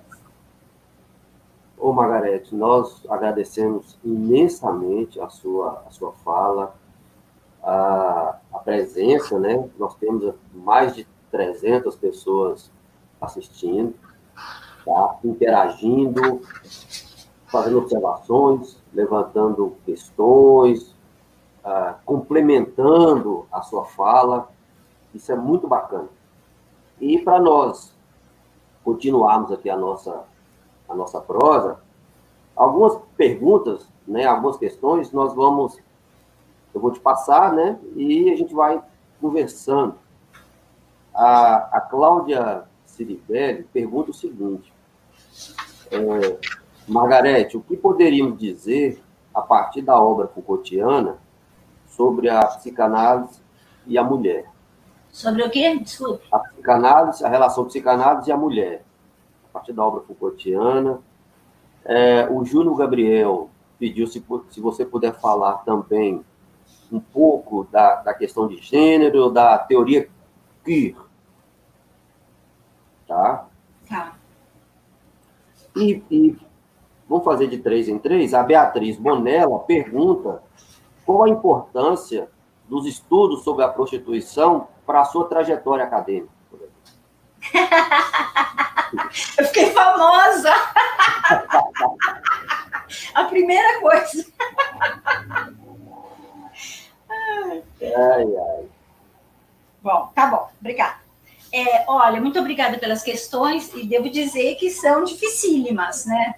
Porque eu não sou psicanalista, entendeu? É, eu sou psicanalizanda, né? É, então, eu acho que para mim a psicanálise é fundamental, e sempre foi, porque é, essa questão da construção de si, não é? Quer dizer, por exemplo, Lacan, com Lacan, você tem a construção de si, passa muito por, é, menos pelo que você faz, fez no seu passado, quando você lê sua história, mas do que você registra, qual é a sua narrativa, né? Esse trabalho muito com a narrativa, é assim, você lembra de certas coisas, esquece outras, porque você tem uma imagem de si, é, e é, todo mundo tem uma imagem de si, e a sua imagem de si depende das narrativas que você tem do seu passado, da sua história. Né? Então, eu penso que a psicanálise me ajudou muito a pensar, me ajuda. Eu acho que ainda estou né, assim, tentando entender essas questões todas é, e me harmonizar. Eu acho que o fundamental foi que a, a psiquiatria e a psicanálise, eu passei pelos dois, né? Para mim, eles me ajudaram a me harmonizar um pouco, a ente me entender melhor e a perceber as saídas melhor, né? É, eu acho que, assim, no período da ditadura, eu passei por uma crise muito violenta, entendeu? Eu era muito nova e foi aquele turbilhão. Eu fui me meter também à, à, à, militância com um grupo político, fui fazer trabalho na periferia, aí tinha coisa da polícia, e, entendeu? Assim, foi horrível tudo, entendeu? E eu tive uma crise, assim, enorme, existencial, entendeu? E, assim, eu passei um ano de, com as portas fechadas, falando, para, para o mundo, que tá, não é nada disso entendeu? E, e, e, nesse momento, né, depois de um tempo, encontrar o doutor Isami Tiba, que na época ainda não era famoso, depois se tornou famoso, ele, eu fiquei um ano com ele fazendo análise de graça. Ele falou para mim três vezes por semana, e eu falei, eu não tenho dinheiro. Ele falou, isso não interessa. entendeu? Então, eu só, eu, e me puxou me, me, me, recompôs, né? Eu me lembro muito de uma, uma vez uma amiga minha, não sei se ela quer que eu conte quem é, mas uma amiga minha falou que o dia que ela saiu da prisão, ela estava ali na porta da, da Tiradentes, né? Saiu esperando a condução para ela ir embora. Nesse momento, ela tinha uma malinha e nesse momento a malinha era tão velha, explodiu e abriu e caíram todas as coisas dela, os poucos, a roupa, entendeu? E ela teve que juntar os carros. Eu pensei que foi um pouco esse processo para mim, entendeu? Então, eu acho que a psicanálise para mim é fundamental. É, eu não entendo como alguém não queira saber. Você não vai no dentista? Você não quer saber da sua alma, do seu coração, da sua psique? Eu acho fundamental, entendeu? E eu gosto, me sinto muito bem. É, acho que o Freud. Existe, as feministas criticaram todo mundo, né? Tem a crítica feminista da Hannah Arendt, a crítica feminista do Deleuze, a crítica feminista do Foucault, a crítica feminista do Freud. Mas o Freud, o próprio Foucault fala, revirou a teoria da degenerescência. Quer dizer, para quem teve Lombroso, tem Freud, pelo amor de Deus. Santo Agostinho, esse novo livro do Foucault, tem um capítulo chamado A Libidinização do Sexo. E o Foucault vai dizer que o, Agostinho que inventou a noção de libido, e do pecado original. Porque para o Agostinho havia sexo no paraíso. Tudo bem, pode transar, mas não pode ter excesso. O problema é o excesso, a libido. Porque aí o homem. Por isso que, que Adão foi punido por Deus e perdeu o controle sobre o sexo. Por isso que tem uma coisa chamada ereção involuntária. Esse é, a, é, esse é o castigo que Deus deu ao homem revoltado que desobedeceu. Por culpa da Eva, claro. Eva que desmoronou tudo. Mas, enfim, o castigo que Deus deu. E, é, então, a libido significa que você deve renunciar, é, se conter é, para né, na questão, a questão do, do, desejo. Você tem que se conter para você pode transar mais, né, sem libido. Ó, essa é a tradição que nós recebemos que está aí na cabeça de muita gente que vocês conhecem. O Freud vem falar o contrário, né? A libido é a pulsão de vida, é aquilo que impulsiona a vida, é aquilo que faz com que você não queira morrer, é aquilo que faz com que você, no momento de depressão, junte forças, né? Quando o mundo tá, tá como tá hoje, você fala, não, a luta continua. e essa luta passa, passa por mim, pelo meu cotidiano, pelas minhas relações, e por quebrar a estátua, e por ir na rua, assim, na manifestação ali. Eu lamento. É perigoso, mas lamento. Entendeu? Então, eu acho que, assim, o, o, Freud liberou a libido, entendeu? É outra noção. E as feministas também, na década de 70, isso eu achei engraçadíssimo, elas vêm dizer que essa libido também que o Freud liberou é masculina, porque a libido feminina não é assim, não. A libido feminina é de outro jeito. Aí, isso aí eu deixo para outra ocasião para falar um pouco mais, porque eu também não sei muito, mas enfim, a gente mais ou menos né, entende do que elas estão falando. É, então, eu penso que viva a psicanálise para as mulheres, é, eu acho fundamental. Fundamental. Para entender essa questão, porque as mulheres. O que, outro, dia eu estava pensando numa coisa que eu fiquei impressionada, viu, de constatar o óbvio, o lunch. As mulheres foram ditas, né, da medicina vitoriana, não da aristocracia do século XVII, XVIII, isso não, é muito diferente. Sociedade burguesa. Sociedade capitalista burguesa diz que as mulheres não têm tesão propriamente. Isso é coisa de homem, entendeu? As mulheres, elas têm mais desejo de ter filho. A energia sexual das mulheres vai para maternidade, entendeu? Mulher que é mulher quer ser mãe. É, e, é, ao mesmo tempo, não é? As, a, a, a, vamos dizer, é, quando você vai xingar uma mulher, a questão é sexual, é puta.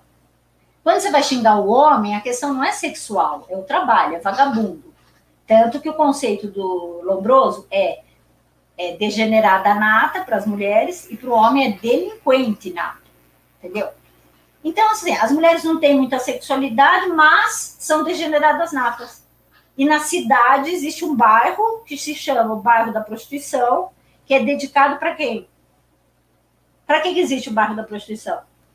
Porque até há pouco tempo atrás, né? Agora eu acho que né, as coisas estão reviradas. Se achava que os homens tinham uma sexualidade essa coisa que o Agostinho tem medo, a libido que vai explodir, entendeu? Então eles precisam ter um lugar para explodir, senão eles se explodem na família, já não dá, né? Já vai fazer com a mulher dele, vai lá, pô. Gente, só dando risada, porque é a história da loucura. Eu acho que o Foucault fez a história da loucura a longo prazo, sabe assim, na longa duração. É muita loucura tudo isso. Né? Então, bom, é, Gabriel, gênero e queer. Olha, Queer é, a, é, a, é, o, é a, o show de bola do meu amigo Richard Miskolci e da Larissa Pelúcio. Aliás, Alex, é um para você convidar. O Richard Miskolci, sociólogo, professor da era da UFSCar, agora é da Unifesp, tem muitos livros publicados, domina muito literatura brasileira e a teoria queer. Ele estudou com a, com a Judith Butler, aliás, foi responsável pela vinda dela também, os primeiros contatos, né? É, e, bom, o gênero, a entrada do gênero foi uma ruptura violenta é, para o feminismo, no, num bom sentido, no sentido de questionar a filosofia da representação do sujeito. Olha, a identidade mulher, vocês estão negando a identidade mulher, mas só dá a mulher, a mulher, a mulher, como se ela vivesse num mundo, numa ilha. É, não dá. Para pensar a mulher, tem que pensar as mulheres na relação com os homens. Se existe maternidade, existe paternidade. Se existe não sei o quê, entendeu? É nessa relação que a gente tem que pensar. Então, nós temos que desconstruir essa, essas identidades e pensar na, na, construção cultural e social das diferenças sexuais. Então, a, a entrada do gênero, eu acho, foi um grande ganho é, epistemológico. Muito embora as, muito setores do feminismo tenham se irritado muito naquela época. Eu me lembro que as mulheres diziam assim: bom, mas agora os homens sempre tomam o que é da gente, né? Lá vem eles. A gente inventa uma coisa, os homens vêm tomam. Pronto, agora tomaram o feminino, agora vai ter que ficar falando de homem. Vai ter que ficar falando de masculinidades. É, eu penso que ainda bem que a gente fale de masculinidades, porque os homens são lindos, maravilhosos, eu gosto muito dos homens. não é? Mas eles também precisam mudar. E mudaram. Vamos convir que mudaram. Eu tenho 70 anos, Os homens da minha geração são uma coisa, os homens da, das gerações que vieram são. Mudou muito. Posso dizer isso é, com conhecimento de causa. Mudou muito. Existem aqueles como a, a, figura a figura número um do país, não é que tem aquela cabeça do mais velha ainda do que os homens da minha geração, né? Então, estão nos anos 50, no século XIX, com o doutor Lombroso. É, mas eu acho que houve uma mudança muito grande. Os homens das novas gerações é, têm outra cabeça. Eles são pós-feminismo, né? Então tem muita diferença, sim. Então eu acho que a, a, discussão de gênero é um ganho para o feminismo. E a teoria queer trouxe outra questão.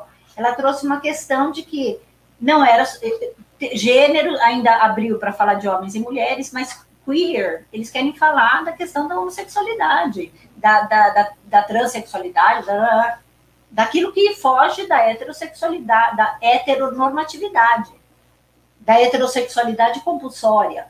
Né? Então, a teoria queer veio trazer a crítica da heterossexualidade normativa, compulsória, né? e abrir um outro, um campo mais amplo para pensar é, a questão da, da dissolução mesmo da identi das identidades. Afinal, para que identidades sexuais? O que, que importa? Né? Hoje eu penso assim, que eu não quero saber. Eu me lembro uma vez que o, aquele, o, o, o James Green, né? eu não sei se o James Green lembra dessa história, foi muito engraçada. Ele era o Jimmy chegando na Unicamp me procurando. E ele se apresentou e falou: Professora Margaret, eu quero me apresentar. Meu nome é James Green e eu sou gay. E eu falei assim: Ah, desculpe, muito prazer, mas eu não estou interessado em gays. Brincadeira. E ele me respondeu imediatamente: Como assim? Você quer um príncipe loiro hétero? Eu falei: opa, bem melhor. Entendeu? Hoje eu quero dizer, eu não, eu estou me lixando se uma pessoa é trans, é gay, é, eu não quero saber, não me interessa. Acho que não tem a menor importância. Só tem importância para eu saber como eu me relaciono. Mas fala sério, isso ser fundamento de identidade, e a teoria queer veio trazer esse questionamento. Então eu acho que é, é, Judith Butler, né? Corpos que importam, é, problemas de gênero. Então, eu acho que assim, é essa discussão que a teoria queer trouxe e tem é, ampliado profundamente. Aliás, eu queria só dizer que o Richard Viscosi tem um livro é, da NASA, ah, esqueci o nome do livro dele, mas ele faz uma análise do Machado de Assis, mostrando como naquela história lá da, da Capitu, quem tem menos importância é ela, né? Porque o Bentinho e o outro lá, eles ficam de mão dada, eles ficam chorando quando não vai embora, o outro não vai. ele faz uma releitura de obras importantes da literatura brasileira, maravilhosa. Vocês procuram pondo o nome dele na, na Google, vai aparecer o nome do livro.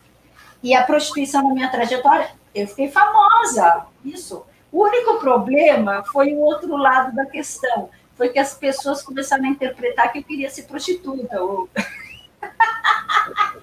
É verdade, isso aconteceu também. Minha, minha associada é anarquista, estuda prostituição. Qual, qual que é dessa mulher, né? Entendeu?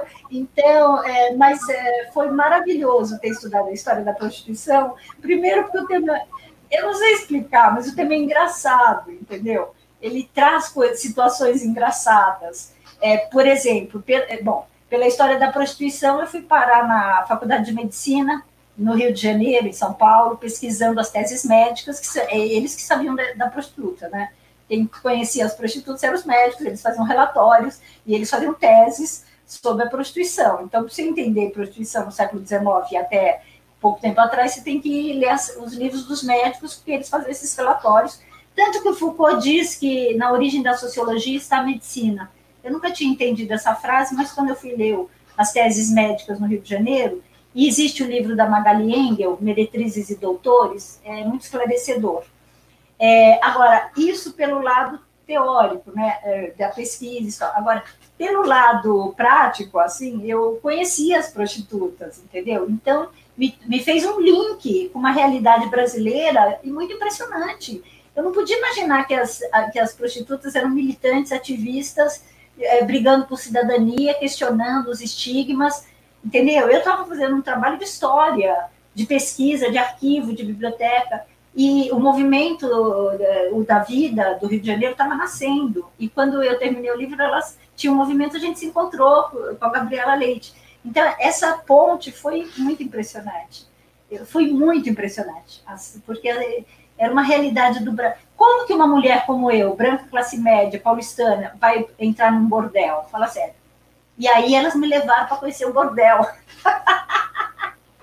Foi muito gostoso conhecer esse universo, que é assim, grego, né? É absolutamente inviável, não, não, não teria ponte para conhecer é, dessa maneira, de chegar lá e ver o que, que as pessoas estão fazendo, o que, que elas comem, ah, o que, que elas vivem. Afinal, eu vivo numa cidade que compartimentaliza tudo, não é? Tem bairro para gay, tem bairro para negro, tem bairro para rico, tem bairro para pobre, tem bairro, né? Tem bairro para arquiteto, tem bairro para historiador, tem bairro para religioso. Então, é, a cidade que nós vivemos não cria pontes, né? O mundo neoliberal não cria pontes e é contra isso que nós temos que lutar. Então, foi um ganho enorme. Gente, desculpe falar tanto, mas é que são perguntas assim grandes, né? Tá, tá ótimo, Margarete, tá ótimo. Margarete, há, há, duas questões aqui no chat que elas, elas se juntam, né? Do Eleazar Venâncio e do Rogério Melo, dizendo o seguinte: ah, dado, dada a questão do lugar de fala, né, que se transformou num, num conceito, é, como que é possível pensar um homem e, e, ele, e eles perguntam o seguinte: ah, podemos dizer que o homem é de um homem que ele é feminista? Qual o lugar do homem no feminismo? Ué, responde já? Responde, Alex? Sim, sim. sim. É, Eleazar e Rogério. É claro que pode haver homens. Bom, eu, eu, nós estamos dissolvendo as identidades, né? Eu acho que a gente não tem que cristalizar lugar. Eu acho que lugar de fala é importante para você é, saber que o discurso não é do sujeito universal, né? É, por exemplo, quando você estuda a história do Brasil, é importante você saber que quem está fazendo aquela narrativa é o Gilberto Freire. É, a narrativa do Sérgio Buarque de Holanda é diferente do, né? E que o Gilberto Freire bebe no Paulo Prado. E que o Paulo, né? Eu acho que é importante com que olhar, né? Só para dar um exemplo, uma amiga minha historiadora brilhante, a Tânia Swain, que tem a revista feminista, aliás, indico para vocês Labris, www.labris.com.net.br labris.net.br, 31 números. É, ela fez um estudo mostrando uh, como que o Gilberto Freire lia a história do Brasil, né? E ele lia assim, ele leu um viajante que diz, no século XVI, XVII, que as índias fazem muito carinho umas nas outras, elas ficam fazendo trança, tirando piolho e tal. E aí o Gilberto Freire diz, conforme disse o viajante, as índias eram lésbicas.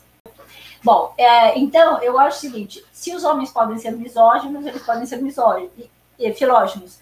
É, se, se, os homens podem ser reacionários, eles podem ser revolucionários. Então, há de tudo nesse mundo. Eu acho que pode ser, que os homens podem ser feministas, sim. É uma questão de, se você pode ter múltiplas subjetividades, se a subjetividade é uma construção, se você se subjetiva, dessubjetiva, é, esse movimento, é claro que os homens podem. E há muitos homens feministas, eu conheço muitos homens feministas homens que defendem as mulheres, que se aliam às mulheres, que estão próximos delas. Então, eu, assim como eu acho que há mulheres que são antifeministas, que são machistas, misóginas. Então, eu acho isso, que o lugar de fala não deve cristalizar o lugar. Nós estamos lutando contra isso, contra as identidades. Ele é importante para você situar, localizar, mas não para fixar, né? Porque senão você volta lá atrás na noção de essência. Então, assim, é, é, uma pessoa branca não pode fazer um livro sobre os negros? Um negro não pode estudar os brancos? Então, não é? Fica muito complicado se você. É, um branco não pode falar de um indígena, um indígena não pode falar de um branco, é só quem. Entendeu? Eu acho que o mundo fica muito com muitas cercas e muitas bolhas, né? Eu acho que é contra isso que nós estamos lutando. Deleuze vai dizer, não é ou, ou, é e, e, não é, não é Alex? Deleuze é tem, tem, eu acho que essa, essa, esse problema tem sido o mais atual hoje em dia, em, entre, entre os, os, grupos que nós chamamos, numa linguagem deleuziana, de minoritários. Né? É, essa discussão de defesa, é, há uma crítica a, a essas grandes narrativas, mas, por outro lado, na história, mas, por outro lado, há uma defesa de que essa narrativa ela é só minha. É. Né? Só eu posso dizer. Eu, eu... eu, eu que sou empresário de mim mesmo, né? É, Olha é, o liberalismo é, capturando aí, né? É, nós temos vários. Eu, eu já passei por isso, por esses questionamentos, quando eu estava estudando e lendo, assim, de uma maneira bem simples, escrevendo sobre Lima Barreto. Eu fui questionado qual era o meu interesse em estudar a obra de Lima Barreto. E de uma maneira bem específica, eu estava lendo O Cemitério dos Vivos, o Diário Íntimo, que fala da relação dele no, no, no manicômio, tentando fazer uma, uma relação com, com Foucault, enfim, o Estado da Loucura. Mas aí me perguntaram, ah, mas por que, você está lendo Lima Barreto? Porque você é, é branco. Entendeu? E, e, é. Mas tem, tem coisas nesse sentido que, às vezes, em lugar de aglutinar interesses, acaba dissipando né, acaba dissipando, e eu acho que tem sido um problema muito recorrente, principalmente nas, nas universidades, né, é, é, e isso, eu acho que isso tem que ser motivo de nós conversarmos muito a respeito. Eu concordo com você, e, e aliás, a sua fala me fez lembrar aquele, aquela passagem do Deleuze, quando ele, nos Mil Platôs, quando ele diz assim, é, o devir minoritário e o devir mulher, né? Ele está falando, o mundo é adulto, precisamos devir criança.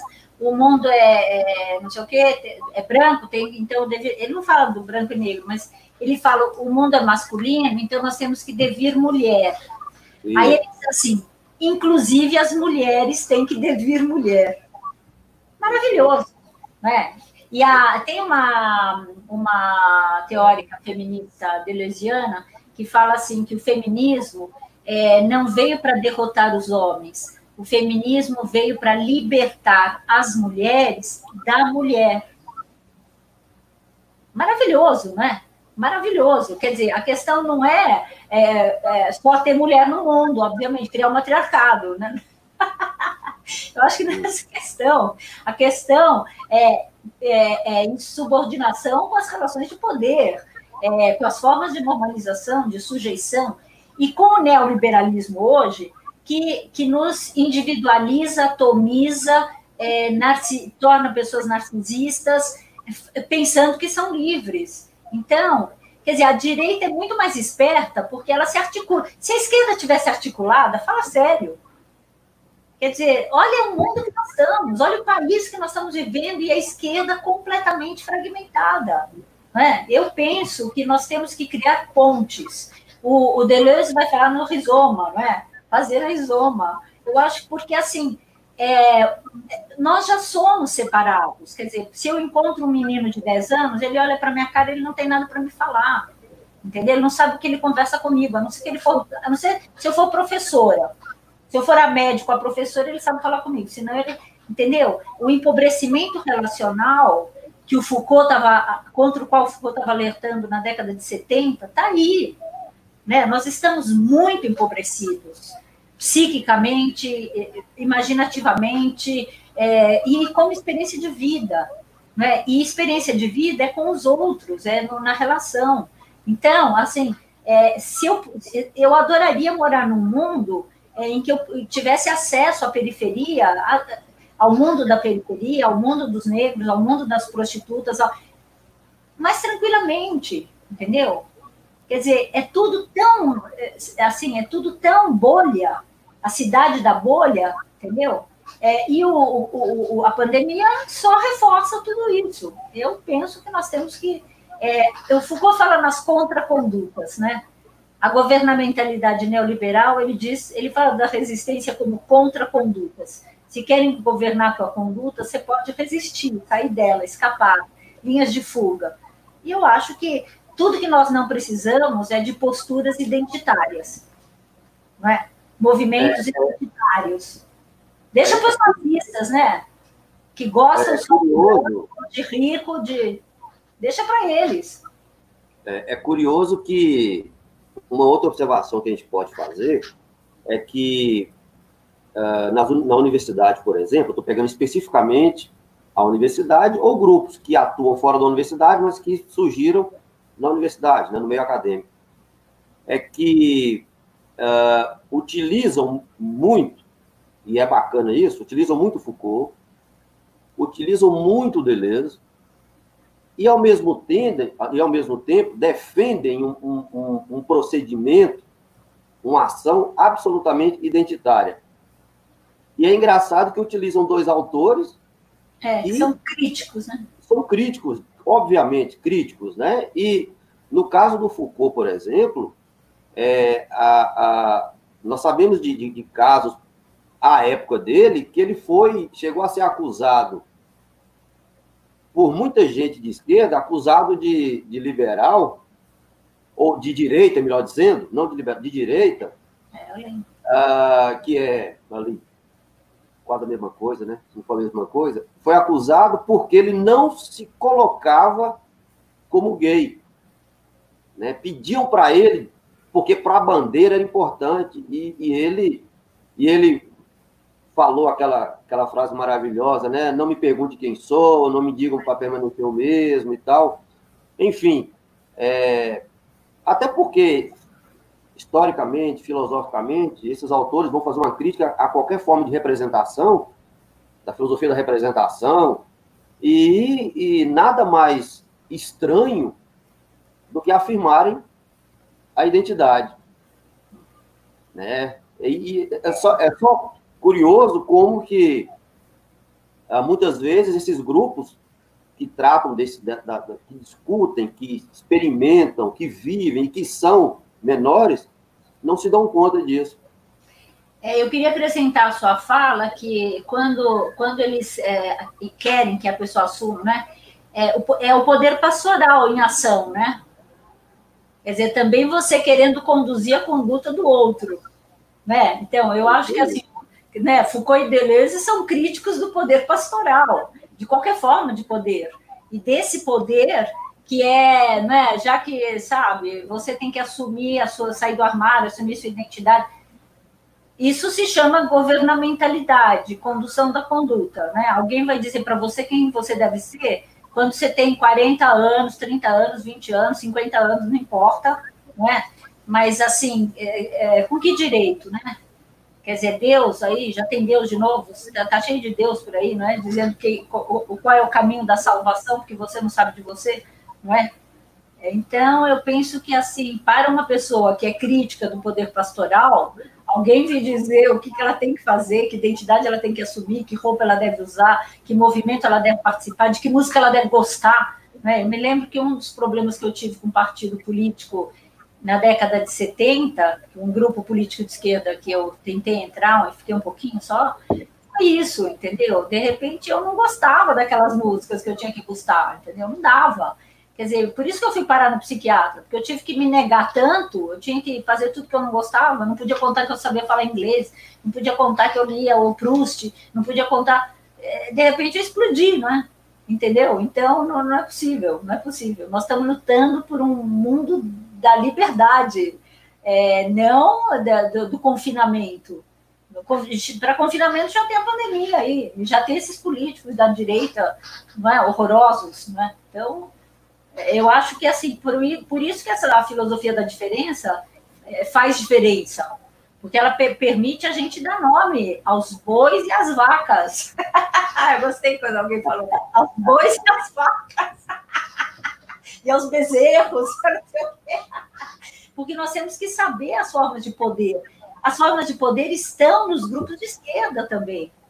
Né? A, a, o que a Johanna Oxala, a Wendy Brown, a Judith Butler estão mostrando é que a racionalidade neoliberal é uma racionalidade, como mostra o Foucault. Ela está em ONGs, está em grupos de esquerda, está aí, todo mundo querendo que você seja produtivo, competitivo, empresário de si mesmo. Ora, se tem uma luta que está muito claramente colocada para nós, é há, há de ser contra a competição. Nós temos que nos solidarizar, não competir. O, o, o, o Deleuze, no Mil Platôs, que você citou aí, ele, ele, quando ele vai falar sobre o fascismo, e também lá no, no, no antiético, ele vai dizer que há um fascismo talvez muito mais terrível, que é o fascismo de, próprio, dos, próprio não, né, mas o fascismo dos movimentos sociais, que querem impor, claro. é, como você colocou, procedimento, conduta, e quem não coadunar, quem não corroborar com determinados procedimentos, eles são, assim, são destruídos, é, são deixados de lado. Então, é uma, é uma, vamos dizer, é uma atenção dioturna, porque é muito sedutor né? O autoritarismo, o controle, é, é sedutor. O, o, poder, né? O poder enquanto espaço, apesar de nós criticarmos esse poder, mas você acaba construindo e fazendo de um espaço uma forma de exercer esse poder, e ele é terrível. Ele é terrível. Se nós pegarmos vários movimentos libertários, ele, o Foucault vai dizer, eles trabalham sempre numa, numa linha tênue né, com práticas fascistas. É. Né? Então, quem é fascista, é fascista. Quem é o filho da puta fascista, ele é fascista. Então, nós vamos combater. O pior é quando nós combatemos e queremos combater o fascismo e muitas vezes internamente nas nossas organizações reproduzimos práticas fascistas. Né? Sabe o que eu achei engraçado? Ontem mesmo eu estava ouvindo uma, uma gravação, um videozinho é, da, do David Harvey, que não é nenhum Foucaultiano, né? E aí, nesse vídeo, eu vi ontem, ele fica pensando no mundo pós, pós-pandemia, sei lá o quê, e ele fica falando, é, ele começa a falar do Foucault e dizer como é importante mudar a cabeça ele diz como é importante mudar aqui, é, lutar contra as, os microfascismos. Eu falei, nossa, que coisa boa, né? O David Harvey está falando na luta contra os microfascismos e no fascismo nosso de cada dia. Porque eu acho que assim, você não nasceu, você nasceu e se formou e se forma, está vivendo num mundo que é capitalista, neoliberal, de direita, nazista, é, não é fascista, é, e, e, e, vamos dizer, nós estamos fazendo a crítica de práticas que foram naturalizadas por muito tempo, né? Por muito tempo era normal que uma mulher não falasse publicamente em sexualidade, masturbação, é, e nada disso, não é? é? Por muito tempo era normal que e nós estamos e, e é tudo muito recente, é, quer dizer, é, recompor, né? A direita sabe recompor tudo num minuto, ver o que nós estamos vivendo, né? Então, eu acho que assim precisa estar um pouco atento às nossas próprias práticas. Daí o cuidado de si, né? O cuidado de si é exatamente isso, não é? É você é, pensar em, em, você também. É, se você, quer dizer, de, de repente você está sendo neoliberal fazendo a crítica do neoliberalismo. Feminista neoliberal, não dá. É, de repente você mesmo está sendo a pastora, né? É só que, assim, no partido político, você não está percebendo que você está atuando como uma pastora. O que supõe que o outro é burro, que o outro tem o diabo no corpo, como disse o Santo Agostinho, não sabe de si e precisa de alguém para levá-lo à salvação. Ora, eu acho que isso está muito forte na cabeça da gente. E acho que a gente tem que estar atento, tem, é preciso estar atento e forte, não é? É, ô, ô, Margarete, tem uma pergunta aqui, quer dizer, tem várias, nós vamos dar conta de fazer todas, e, e, e enfim. É, o Tanísio Vieira faz uma pergunta bem assim, professora, eu sei que, é, vou falar você, coloca a senhora, tá? está Por favor, não me envelheça, já tem idade, que peça. Sei que está aposentada, mas o que a, a senhora hoje diz ou diria se no primeiro dia de aula para jovens estudantes de história? É, eu diria que estudar história é fundamental. é, eu tô pensando, eu, mandaria assistir o filme Bacurau, entendeu? Porque no filme Bacurau, é, eles são quietos, né? Aí chega aquele povo meio esquisito, aquele, né, para exterminar aquele, aquele, aquele, aquele vilarejo, mas o vilarejo tem um museu. E toda hora eles falam assim: você não quer visitar o museu de Bacurau? Eles falam com orgulho. E o museu, né? E ao longo do filme você vai descobrir o que, que é o museu. O museu é o lugar da resistência, é o lugar onde tem a tradição, as vitórias, as derrotas, os fracassos, as armas, inclusive as armas físicas, né? Então, é, e, é, e é por aí que eles vão resistir e derrotar o inimigo. Então, é, eu penso que é, ter história é fundamental, ter passado é fundamental. Eu aprendi isso com as prostitutas, quando elas me disseram que eu estava pondo elas na história e dando história para elas.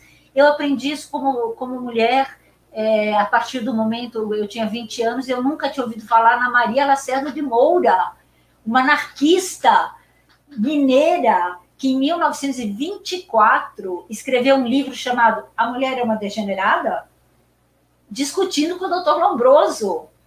Em 1932, ela escreveu um livro chamado Amai e não vos multipliqueis, discutindo com os cristãos, com Santo Agostinho. Quer dizer, a gente não sabia da história, a gente não sabia das lutas, das, a gente não sabia que existiam escritoras, como a, a pesquisadora Norma Teles, professora da PUC, né, estudou as escritoras. Se vocês forem na minha coleção Entre Gêneros, da editora Intermeios, tem esses livros lá. O da Norma Teles é Encantações, Imaginação Literária no Brasil no século XIX.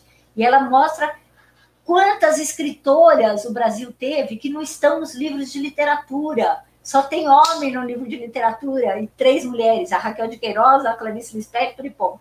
Entendeu? É, então, eu acho que, assim, é, um pouco... Um, a Hannah Arendt falou lindo quando ela disse assim, quem era o cara que votava no, no Mussolini, no Hitler? No Mussolini. Era um, uma pessoa que não tinha passado, não tinha história, não tinha raízes. Era uma pessoa que não tinha vínculos com a tradição, entendeu?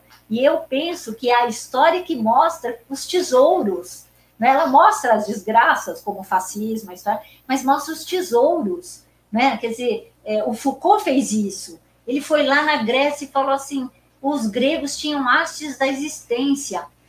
Cara, eu fiz Grécia na USP, História da Grécia, nunca tinha estudado isso. Olha que coisa linda descobrir que existe no nosso passado, na nossa tradição, a noção de artes do viver, que você pode ser de outro jeito. Existe a palavra parresia, que quer dizer a coragem da verdade, mesmo em situações de risco. Então, História é fundamental. História é fundamental para você saber onde você está, porque a história é sempre história do presente, né? As coisas que estão aqui, né? A prisão, o hospital, a escola, o carro, é, o computador, tudo tem história. Tudo nasceu em algum momento e nasceu da cabeça de alguém. A ideia de que mulher para casar tem que ser virgem, ou a ideia de que ser gay tem que ser mulher, é, tem que ser feminilizado, de uma Marilyn Monroe. Quer dizer, essas ideias nasceram, alguém inventou. Então, a história te permite contar onde tudo começou, essa não no sentido da origem antiga, mas no sentido genealógico, arqueogenealógico do Foucault, como tudo começou a partir de disputas. Eu vou trazer uma disputa que eu acho o máximo, que eu li no, no livro do o Foucault fala, mas quem trouxe, abriu essa história foi o Stefan Greenblatt, num livro que eu recomendo para vocês, chamado, melhor livro que eu li nos últimos tempos, de história, Ascensão e Queda de Adão e Eva. Maravilhoso, editora é, Companhia das Letras. E aí ele conta que, que os padres, quando estão fundando a igreja cristã, estão brigando, assim, discutindo, falando assim, né, mas é, por que Deus foi pôr uma mulher do lado de Adão? Quer dizer, ele não sabia que ia dar caca? Quer dizer, mulher é um ser inferior. Quer dizer, Deus queria um companheiro para Adão, porque não fez logo um homem? Entendeu? Homem com homem se entendem. Se é só por causa da reprodução, tudo bem, podia ter uma mulher lá para reproduzir, mas para ser a companheira, auxiliar, para estar tá lá trabalhando com ele, foi para uma mulher. Né? Então eles estão discutindo isso e dizendo que a mulher é inferior. E uma monja, no século XI, a Tarabote, Arcângela Tarabote, monja, ele escreve dizendo assim: aqueles padres estão errados. Quem é superior mesmo, é perfeita, é a mulher. E vou explicar por quê. Os homens, o Adão, Adão nasceu do barro. As mulheres nasceram do corpo humano. Outro patamar, né? Adão nasceu fora do paraíso, a mulher nasceu dentro do paraíso. Entendeu? Então, é o máximo, eu achei essa história dessa disputa para você ver a genealogia do sujeito. É, então, eu, eu diria aos, aos, alunos que eles fizeram muito bem de vir estudar história. E, fundamentalmente, eles deveriam ler o Foucault. Marx também, fundamental, fundamental. Não tem um só autor. Nós estamos falando sempre em multiplicidades, tem que abrir. Mas a cabeça não pode fechar numa caixa. Nem, nem, nem fazer do Foucault uma caixinha, né? É, tem uma, caixa de ferramentas é uma coisa, caixa identitária é outra. Nem, nem do Marx, nem porque nós precisamos desses, dessas interpretações. E eu, eu também diria para os jovens que história precisa de filosofia, porque você não, não, não narra o passado, você não narra o que aconteceu, você narra leituras do que aconteceu. Né? A história é aquilo que, como Deleuze fala, né? é, é só uma partezinha, uma superfície que, que ficou em documentos. Você só sabe do que aconteceu porque você tem documentos, pessoas, memórias, mas, enfim, você tem narrativas, você tem alguma estátua, alguma imagem, não é? É mas muitas outras coisas aconteceram e não foram registradas. Não, entendeu? E talvez não interesse, não sei. Então, a história tem a ver com a história do presente, né? Não é só passado, porque o passado está aí, né? Está aqui. É, o passado que não passa, né? Então, eu diria tudo isso para eles. E, e para ler as feministas também. Sim. E quando, quando você comenta, né, quando você fala dessa relação da mulher no Brasil, né, de, da, da, das lutas, da, da organização, das organizações, é importante lembrar que nós temos, você lembrou aí rapidamente, é, é bom a gente lembrar que nós temos um, eu não sei se vai ser falta de respeito com, com esse grupo, mas que existiu no planeta, que, que foram os, os australopitecos, mas nós temos, um, de certa maneira, um australopiteco na presidência que virou presidente depois de, de dizer que uma mulher uh, não merece, ela, que uma deputada não merecia ser estuprada porque era feia, né? E depois, como diz aqui a Sueli Paiva, eh, ele teve três ou quatro meninos, sei lá, e uma outra, né, a última foi uma menina, porque ele deu uma fraquejada, né? E, e as pessoas riem ou encaram isso como, como se fosse algo absolut, absolutamente normal e não entendem que afirmações como essa têm desdobramentos gravíssimos, por exemplo, na, na enorme quantidade de mulheres que são mortas no Brasil por dia, né? Então, é, é, é, é algo quase quase inimaginável, quase impensável, mas, mas é real, né? Mas é real. E encaminhando, Margarete, para o nosso para o fim né, da, da nossa conversa, ah, há, uma, há uma questão aqui que bem bacana. Existe uma, tem, nós temos várias aqui, mas uma pergunta que é do Cláudio Costa, perguntando o seguinte: bem, diante de tudo que foi falado, haveria espaço hoje para uma para pensarmos, por exemplo, uma ideia de sociedade justa a partir do Foucault? Olha, eu acho que o Foucault coloca isso o tempo todo. Quer dizer, alguém que está questionando as formas de poder para dizer como lutar contra essas formas de poder, como escapar dessas formas de poder, é, quer dizer, ele está, a meu ver, ele está é, questionando a opressão de uns sobre outros e de você mesmo sobre você mesmo. Quer dizer, ele está falando de justiça, né? ele está falando de liberdade, de justiça so social e individual e, e, subjetiva e etc. E tal, estética, como disse lá o Safatli, né? Então, eu penso que o Foucault está é, pensando nisso, o horizonte é esse Claro, ele não é um cara que vai fazer o programa político da revolução, ele é um crítico do marxismo, ele é crítico das antigas esquerdas, não é? é porque realmente ele também não, não se pensa como Deus, como detentor da verdade, ele é contra o poder pastoral, como eu falei aqui, não é? Mas eu acho que no horizonte está é, a possibilidade de um mundo é, justo, filógeno, solidário, é, é libertário, né? Por, não é à toa que o Foucault foi considerado anarquista e, e a, o, o, isso é uma boa questão para o Edson Passetti, que virá aqui na semana que vem, não é?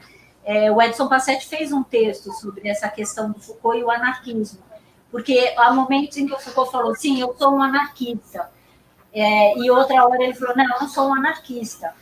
E eu interpreto essa questão do anarquismo no Foucault Claro que ele é um anarquista, né? ele está fazendo a crítica do poder. Tanto que quando eu fui estudar do Cabarel, fazer a pesquisa sobre os anarquistas em 1980, na imprensa anarquista, eu vinha munida do, de um pouco do Foucault, dos micropoderes, do poder disciplinar. E eu falei, pô, casou. Quer dizer, o, Foucault está tá, tá teorizando uma prática que eu estou lendo. A educação libertária, a, a, as comissões de fábrica, a, o amor livre, não é? Então, eu, eu para mim foi um casamento, o Foucault e o anarquismo. Então, falei, o Foucault é um anarquista. Eu, eu acho que ele é o maior crítico do poder que eu conheço.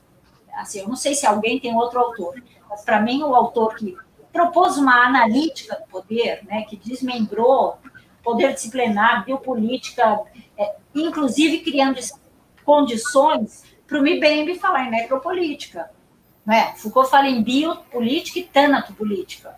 É, o Juan fala em psicopolítica, por, entendeu? Eu acho que assim, eu não conheço um, um, crítico maior do poder do que o Foucault. Portanto, é um anarquista, porque os anarquistas são críticos do poder, do poder no cotidiano. E claro, a crítica não é só uma definição, a crítica é a ideia de que você pode explodir, implodir, que você pode escapar, que você pode transgredir. Tanto que o Foucault vai trabalhar com várias noções de revoltas, insubordinações, resistências e as contracondutas, né? Eu acho que vale a pena ler um pouco sobre as contracondutas nesse segurança, território e população que ele fala. Então, é, por outro lado, eu entendo também quando, quando ele diz eu não sou anarquista, porque ele não era militante de um grupo anarquista, entendeu? Ele não queria essa identidade.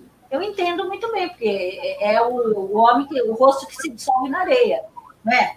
Porque, assim, ele não queria ter carteirinha e tá lá, entendeu? No, no, enfim, você sabe como que é? Os grupos tendem a, a criar certos autoritarismos, né?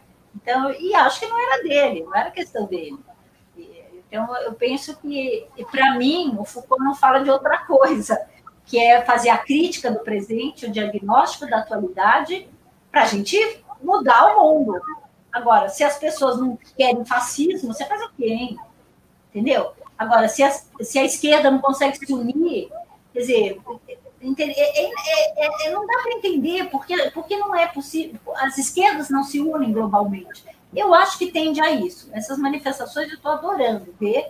É, acho que é uma situação muito difícil por causa da pandemia, mas tem que ter eh, maneiras, porque assim como a direita sabe se articular e está invadindo os espaços e, e, querendo moldar a imaginação e acabar com o passado, acabar com a história, acabar com, com as referências, destruir o pensamento, é, eu acho que a gente também tem que saber como encontrar maneiras de transformar, escapar, resistir, tendo como horizonte isso, um mundo livre, justo, solidário e filógico. É, a, a Marina Fuser, pergunta, no seu entendimento, como que nós podemos introduzir práticas, por exemplo, antifascistas nos círculos de esquerda, né? E a Eliane Carvalho está perguntando para você falar um pouco do texto do, do Esquecer Foucault, do Veiga Neto, né, como forma de, de justificativa né, para tentar impedir os usos das reflexões de Foucault. Oi, oi, Marina a Marina sabe mais do que eu como introduzir práticas feministas, antifascistas. Ela, Patrícia Lessa, que escreveu sobre a Maria Lacerda de Moura, aproveito para contar que ela está lançando um livro sobre a Maria Lacerda de Moura. Ela sabe muito bem como driblar o poder, como é? elas entendem muito bem de contracondutas, de transgressões, de reviravoltas, é, porque as mulheres também só conquistaram espaços transgredindo, né? Quer dizer, para as mulheres entrarem na esfera pública, elas tiveram que transgredir o tempo todo. Então, inclusive nos grupos de esquerda, né? É, quer dizer, houve, por exemplo, a Melinha Teles e a Crimeia, elas romperam, na época que elas eram do PCdoB, para fundar a União de Mulheres, porque estava inviável. Os, os, companheiros queriam falar de salário e elas queriam falar de aborto, entendeu? Então, é, não teve conciliação. Mas eu acho que hoje, é, eu não sei, eu não sou de nenhum grupo político, né, partido e tal, eu não sei como está, mas eu imagino que as pessoas têm mudado muito e, e você vê as mulheres do PSOL, você vê as mulheres, né? Eu acho que as coisas mudaram muito e os espaços se abriram. É, é preciso que os homens entendam que eles têm muito a aprender com as mulheres, não só com as mulheres, com outros grupos também, mas tem muito a aprender com as mulheres. Precisa desfazer essas oposições binárias construídas pelo pensamento burguês, que diz que homem é Deus e mulher é Eva. Entendeu? Isso aí é mitologia do cristianismo. As mulheres não levaram a humanidade para a queda. Aliás, tem um tipo um ponto do Machado de Assis maravilhoso chamado Adão e Eva ele conta que quem fundou, criou o mundo foi o diabo. O conto é maravilhoso, eu não vou contar, porque senão perde a graça. Mas, entendeu? Ele faz uma crítica do mito de Adão e Eva, maravilhoso. Nem Adão é esse coitadinho que a Eva leva, faz o que, o que ela quer, e nem ela é essa serpente voraz, bruxa, mas eu acho que é, eu acho que são inúmeras as práticas, depende do contexto, mas as feministas sabem muito bem. As feministas são impressionantes, né? Quer dizer, elas só fazem, só, só são insurgentes, insubordinadas, transgressoras, porque, enfim, ser feminista é isso, né? É ir contra é, a construção patriarcal misógina que diz que o seu lugar é este. Você fala, não, não é.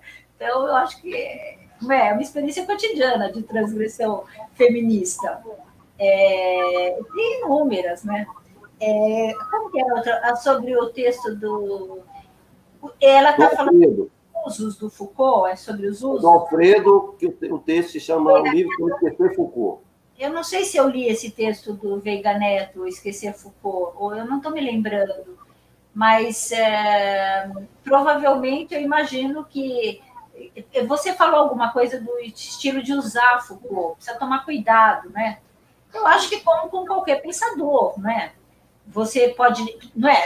Tem, tem autores dizendo que o Foucault é neoliberal, porque ele escreveu sobre o neoliberalismo. Aí eu pergunto assim: alguém alguma vez falou que o Marx era capitalista, porque ele escreveu o Capital? E aí, quem escreveu sobre a prostituição é puto? Estou me defendendo. Quer dizer, o que, que é isso? Quer dizer, o cara fala sobre neoliberalismo, então ele está criticando o neoliberalismo. Que isso? Entendeu? Então, eu acho que assim, é preciso tomar cuidado. E, e com, com, qualquer autor, né? Com qualquer autor, mas o Foucault, o Deleuze também, né? A filosofia da diferença, ela é alvo de muito ataque, porque ela é, ela é criticada pela direita, claro, desestabiliza tudo, e ela é criticada pela esquerda é, marxista, entendeu? Que tem a, que sabe tudo, que é dona da verdade. E o Foucault está criticando a nação de verdade. Ele está falando que a verdade é relativa, que a verdade é um regime de verdades, que numa época é verdadeiro, noutra pode não ser. Né? Então, ele está criticando a noção de verdade. E, e, aí eu acho que assim, e essa ideia de que você é Deus, né? quer dizer, tem um monte de gente aí que acha que não precisa pôr presidente, não precisa usar máscara para a máscara da, do vírus. Deus não precisa de máscara, gente. Tá fácil de entender, entendeu? Eu sei tudo, eu sou dono da verdade, eu que organizo o mundo, eu faço e desfaço, eu e os meus filhos, né? Um pior que o outro. Quer dizer, assustadores, assustadores. Esses não precisam usar máscara porque eles são Deus, entendeu? A Constituição sou eu, né? Ele falou, Hã? a Constituição sou eu. Quer dizer, é, é um psicopata, entendeu? Todo mundo sabe disso. Agora, todo mundo sabe disso, todo mundo sabe disso. Até os colegas, até os caras. Não, não é aquele Olavo? Não, Olavo não, aquele outro que está rompendo com ele, né? Quer dizer, a, a direita está brigando entre si, não é? é? Mas eu acho que eles sabem que ele aqui é um psicopata, sabem tudo, as pessoas sabem tudo. Eu acho que a questão é que não é interessante. A questão é o capital. Questão é os empresários de direita comandando, os militares apoiando, os religiosos, né? O Marx já tinha dito, né? O que, que é o Estado? O que, que é a religião? O que, que é, não é? Então, eu acho que, assim, é, é, na verdade, eles, todo mundo sabe tudo. Eu acho que, o que a questão é os interesses econômicos e políticos em jogo. Ninguém quer perder nada, né? Ninguém quer deixar de ter o seu. Quer dizer, o pessoal aqui. Na... Eu, eu moro perto da Avenida Paulista e às vezes eu tenho que passar lá no domingo para buscar minha filha. E outro dia eu passei e tinha aquela manifestação da direita, meu, mas eu gelei, entendeu? Gelei. É, e tive que passar. Bom, primeiro que eu reparei que era pouca tinha muito pouca gente. Tinha muito militar, muita polícia e muito iFood, os rapazes que estão fazendo entrega circulando na Paulista. Agora tinha muita polícia e poucos manifestantes. Agora, os manifestantes todos sem máscaras, porque eles vêm de helicóptero, né? Eles estão em Campos do Jordão, estão nos seus sítios, praias, eles não estão aqui. Então, eles vêm com seu helicóptero, descem, vão lá na manifestação, berram, xingam as pessoas vão-se embora. É isso, entendeu? Então, muito assustador, muito violento, muito degradante. Eu volto para casa e choro. Vocês querem saber? Eu sou uma pessoa muito alegre, mas eu choro. Como quando eu vi a notícia desse menininho que, sabe?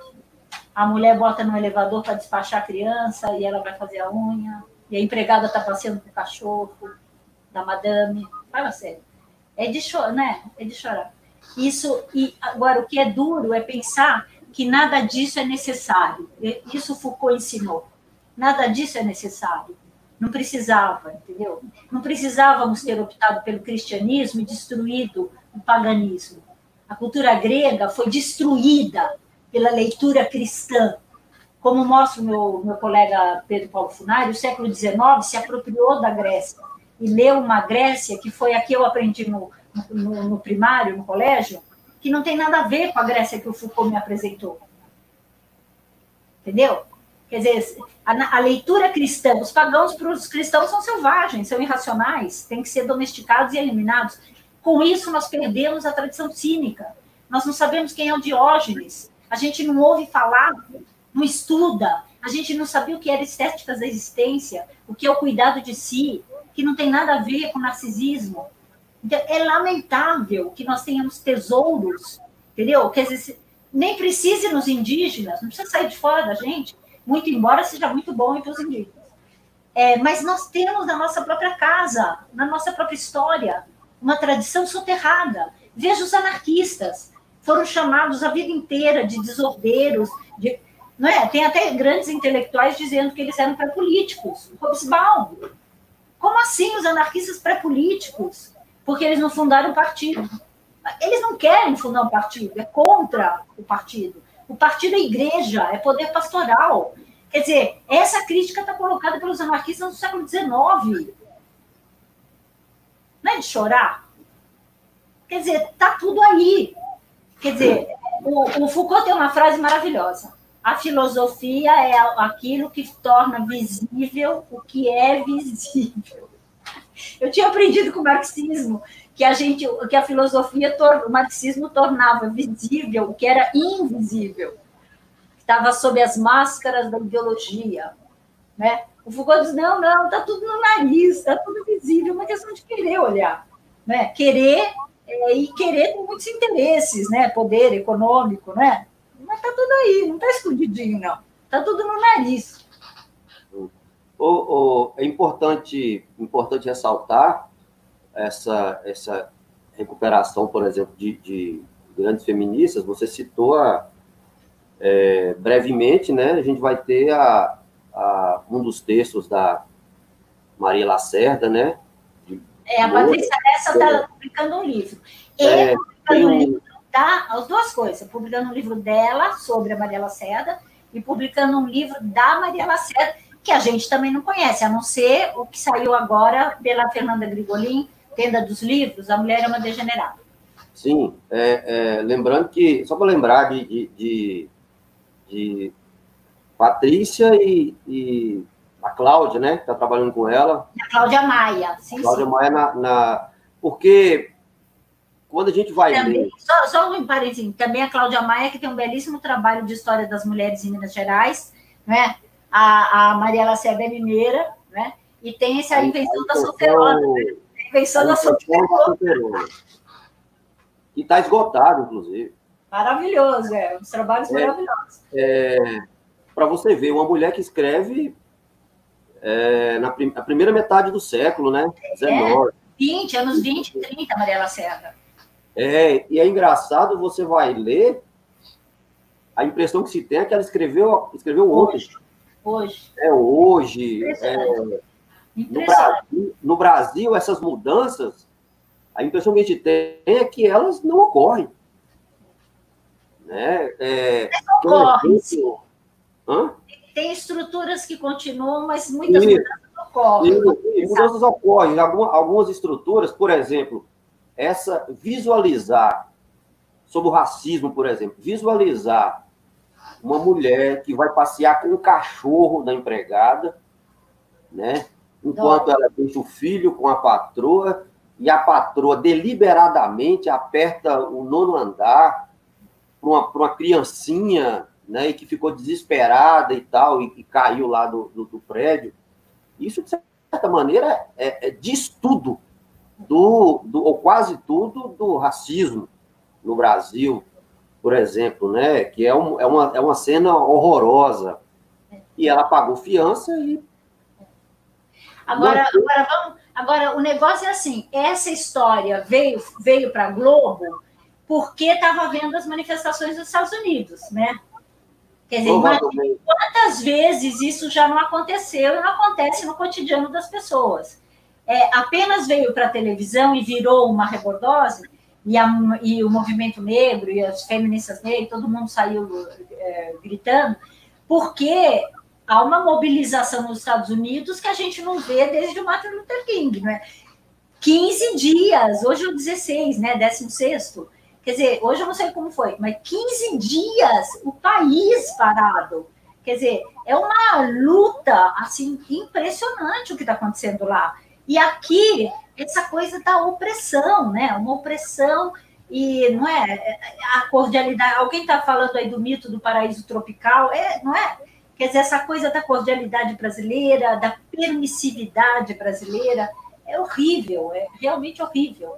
Eu acho que assim, eu estou feliz de ver o movimento negro se articulando, é, se manifestando, o feminismo negro já há algumas décadas aí é, ocupando a cena, trazendo as denúncias é, indo na contramão desse neoliberalismo, que é uma coisa assim. Quer dizer, eu fico pensando assim: se você tivesse um cotidiano em que você convivesse brancos e negros, você veria uma série de coisas que, eu vou dizer da minha experiência de paulistana classe média, né? É, eu tive algumas experiências de. Quer dizer, quando eu era criança, o mundo era outro. Realmente a gente brincava na rua e tinha branco, negro, japonês, era outro mundo. Né? Da década de 70 para cá, é, mudou muito, né? a globalização, o neoliberalismo, mudou tudo. E aí o mundo ficou muito mais individualizado e compartimentado. Né? Então, quando que eu tive contato com uma mulher negra? Quando eu tive orientandas negras, e aí a gente foi ao cinema, foi ao restaurante e foi um impacto. Quando o movimento negro me chamou para falar de. Eles fizeram um seminário de história em Santo André, e, e, a Secretaria das Mulheres de lá me chamou e eu fui no grupo das mulheres negras e elas começaram a contar as suas histórias e foi outro impacto. É, no convívio com as orientandas negras, o impacto. Você vai no cinema, você vai no restaurante, vem uma pessoa e começa a berrar por causa do tamanho do cabelo. Ou então passa a mão na cabeça da pessoa quer dizer, com a minha filha, com uma, uma orientanda branca, uma não, não, acontece nada. Todas são bonitas, mas o assédio é com a negra. Quer dizer, de uma violência, entendeu? E aí eu, assim, eu tive um, berrei com o cara, o cara me xingou. Que, é, no contato com as mulheres, as moças negras, contando a sua história, contando que na família elas eram educadas a alisar o cabelo para ficar igual, que elas tinham que ser submissas, tá? Quer dizer, Eu não tive essa educação, entendeu? Claro, eu acho que de umas décadas para cá, assim, pessoa que hoje tem 20, de 20 anos para baixo, mudou muito, porque são filhas de pessoas feministas, ativistas, e teve o feminismo aí, não é? Então, eu acho que assim, a coisa expandiu de uma maneira muito impressionante, é, e tende a expandir. Então, eu acho que tende a expandir. A correlação de forças está difícil de perceber, mas se as coisas continuarem por aí e esses movimentos sociais crescerem, o que eu, ou nós vamos morrer, né? Ou nós vamos morrer de pandemia, de confinamento e de neoliberalismo. Pode ser que a gente morra de nazismo, de direita, é, né, mais da política do que da crise sanitária, que, aliás, tem a ver com, com o capitalismo e com a direita. É, ou a gente vai resistir, vai lutar e vai transformar esse mundo, não é possível. E nós somos muito mais, né? Nós somos muito mais. Só para você ver um general, imagina assim, um general americano, assim, o, show, topo, indo na televisão pedir desculpas, porque ele acompanhou o Trump numa manifestação, no, no, quando ele foi lá na igreja. Ontem apareceu isso na televisão. E ele, e ele deixou é, atacar uma manifestação, ele pedindo desculpas. Quer dizer que a coisa está pegando, né? Margarete, a última questão uh, da Cleusa Gomes, para a gente Querida, terminar, já está bem, bem tarde. É, pra, ela, ela queria saber quais são as suas pesquisas atuais, o que, que você está estudando, o que, que você está pesquisando, porque ela disse, bem, você sempre tem, tem novidades e tal, para você falar para a gente. Olha, Cleusa, é o seguinte, é, a, a, minha bolsa CNPq, Feminismo, Foucault e Subjetividade, acabou agora em fevereiro. E eu passei o mês de fazendo relatório. Então, faz muitos anos, e eu acho que eu não vou abandonar esse tema, mas uh, eu estou começando a pensar num outro tema que ainda está muito inicial, e que eu estou até chamando algum, alguns pós-doc, que eu conheço há muitos anos também, para a gente quem sabe pensar junto, sobre o mito, os, os mitos da transparência e da autenticidade no imaginário ocidental. É, eu penso que o Foucault trouxe muito essa questão, Starobinsky, né? mas essa ideia de que é, o mundo é, burguês é o mundo da transparência, né? o panótipo de Bentham, é o mundo da visibilidade, tudo tem que estar em visibilidade. E aí, é, e, e, a ideia de autenticidade também, de que ser autêntico é você ser totalmente transparente ao outro, né? Vem do Rousseau essa ideia que tem a ver com a crítica que o Foucault está fazendo à, à, genealogia do sujeito e a hermenêutica de si, né? Porque não é nada disso, né? É, que tem a ver com a ideia de, de essência, essas, né? Então, esse, esses dois mitos muito fortes, a questão da verdade e da transparência. E eu, é, eu fiquei muito intrigada, porque eu li um, um romancista japonês é, que tem um livro maravilhoso chamado Em Louvor da Sombra. E nesse livro, ele mostra que, que na cultura oriental, é, as pessoas não valorizam essa luminosidade, essa claridade nazi, entendeu? É, pelo contrário, nas casas, as pessoas gostam de ter a luz assim um abajur no canto para ficar um pouco sombra, né? É, não existe uma preocupação em arear a panela, deixar a panela brilhante. É, não existe uma preocupação de ter os dentes todos branquinhos. então ele vai falando que os orientais gostam do cobre, né?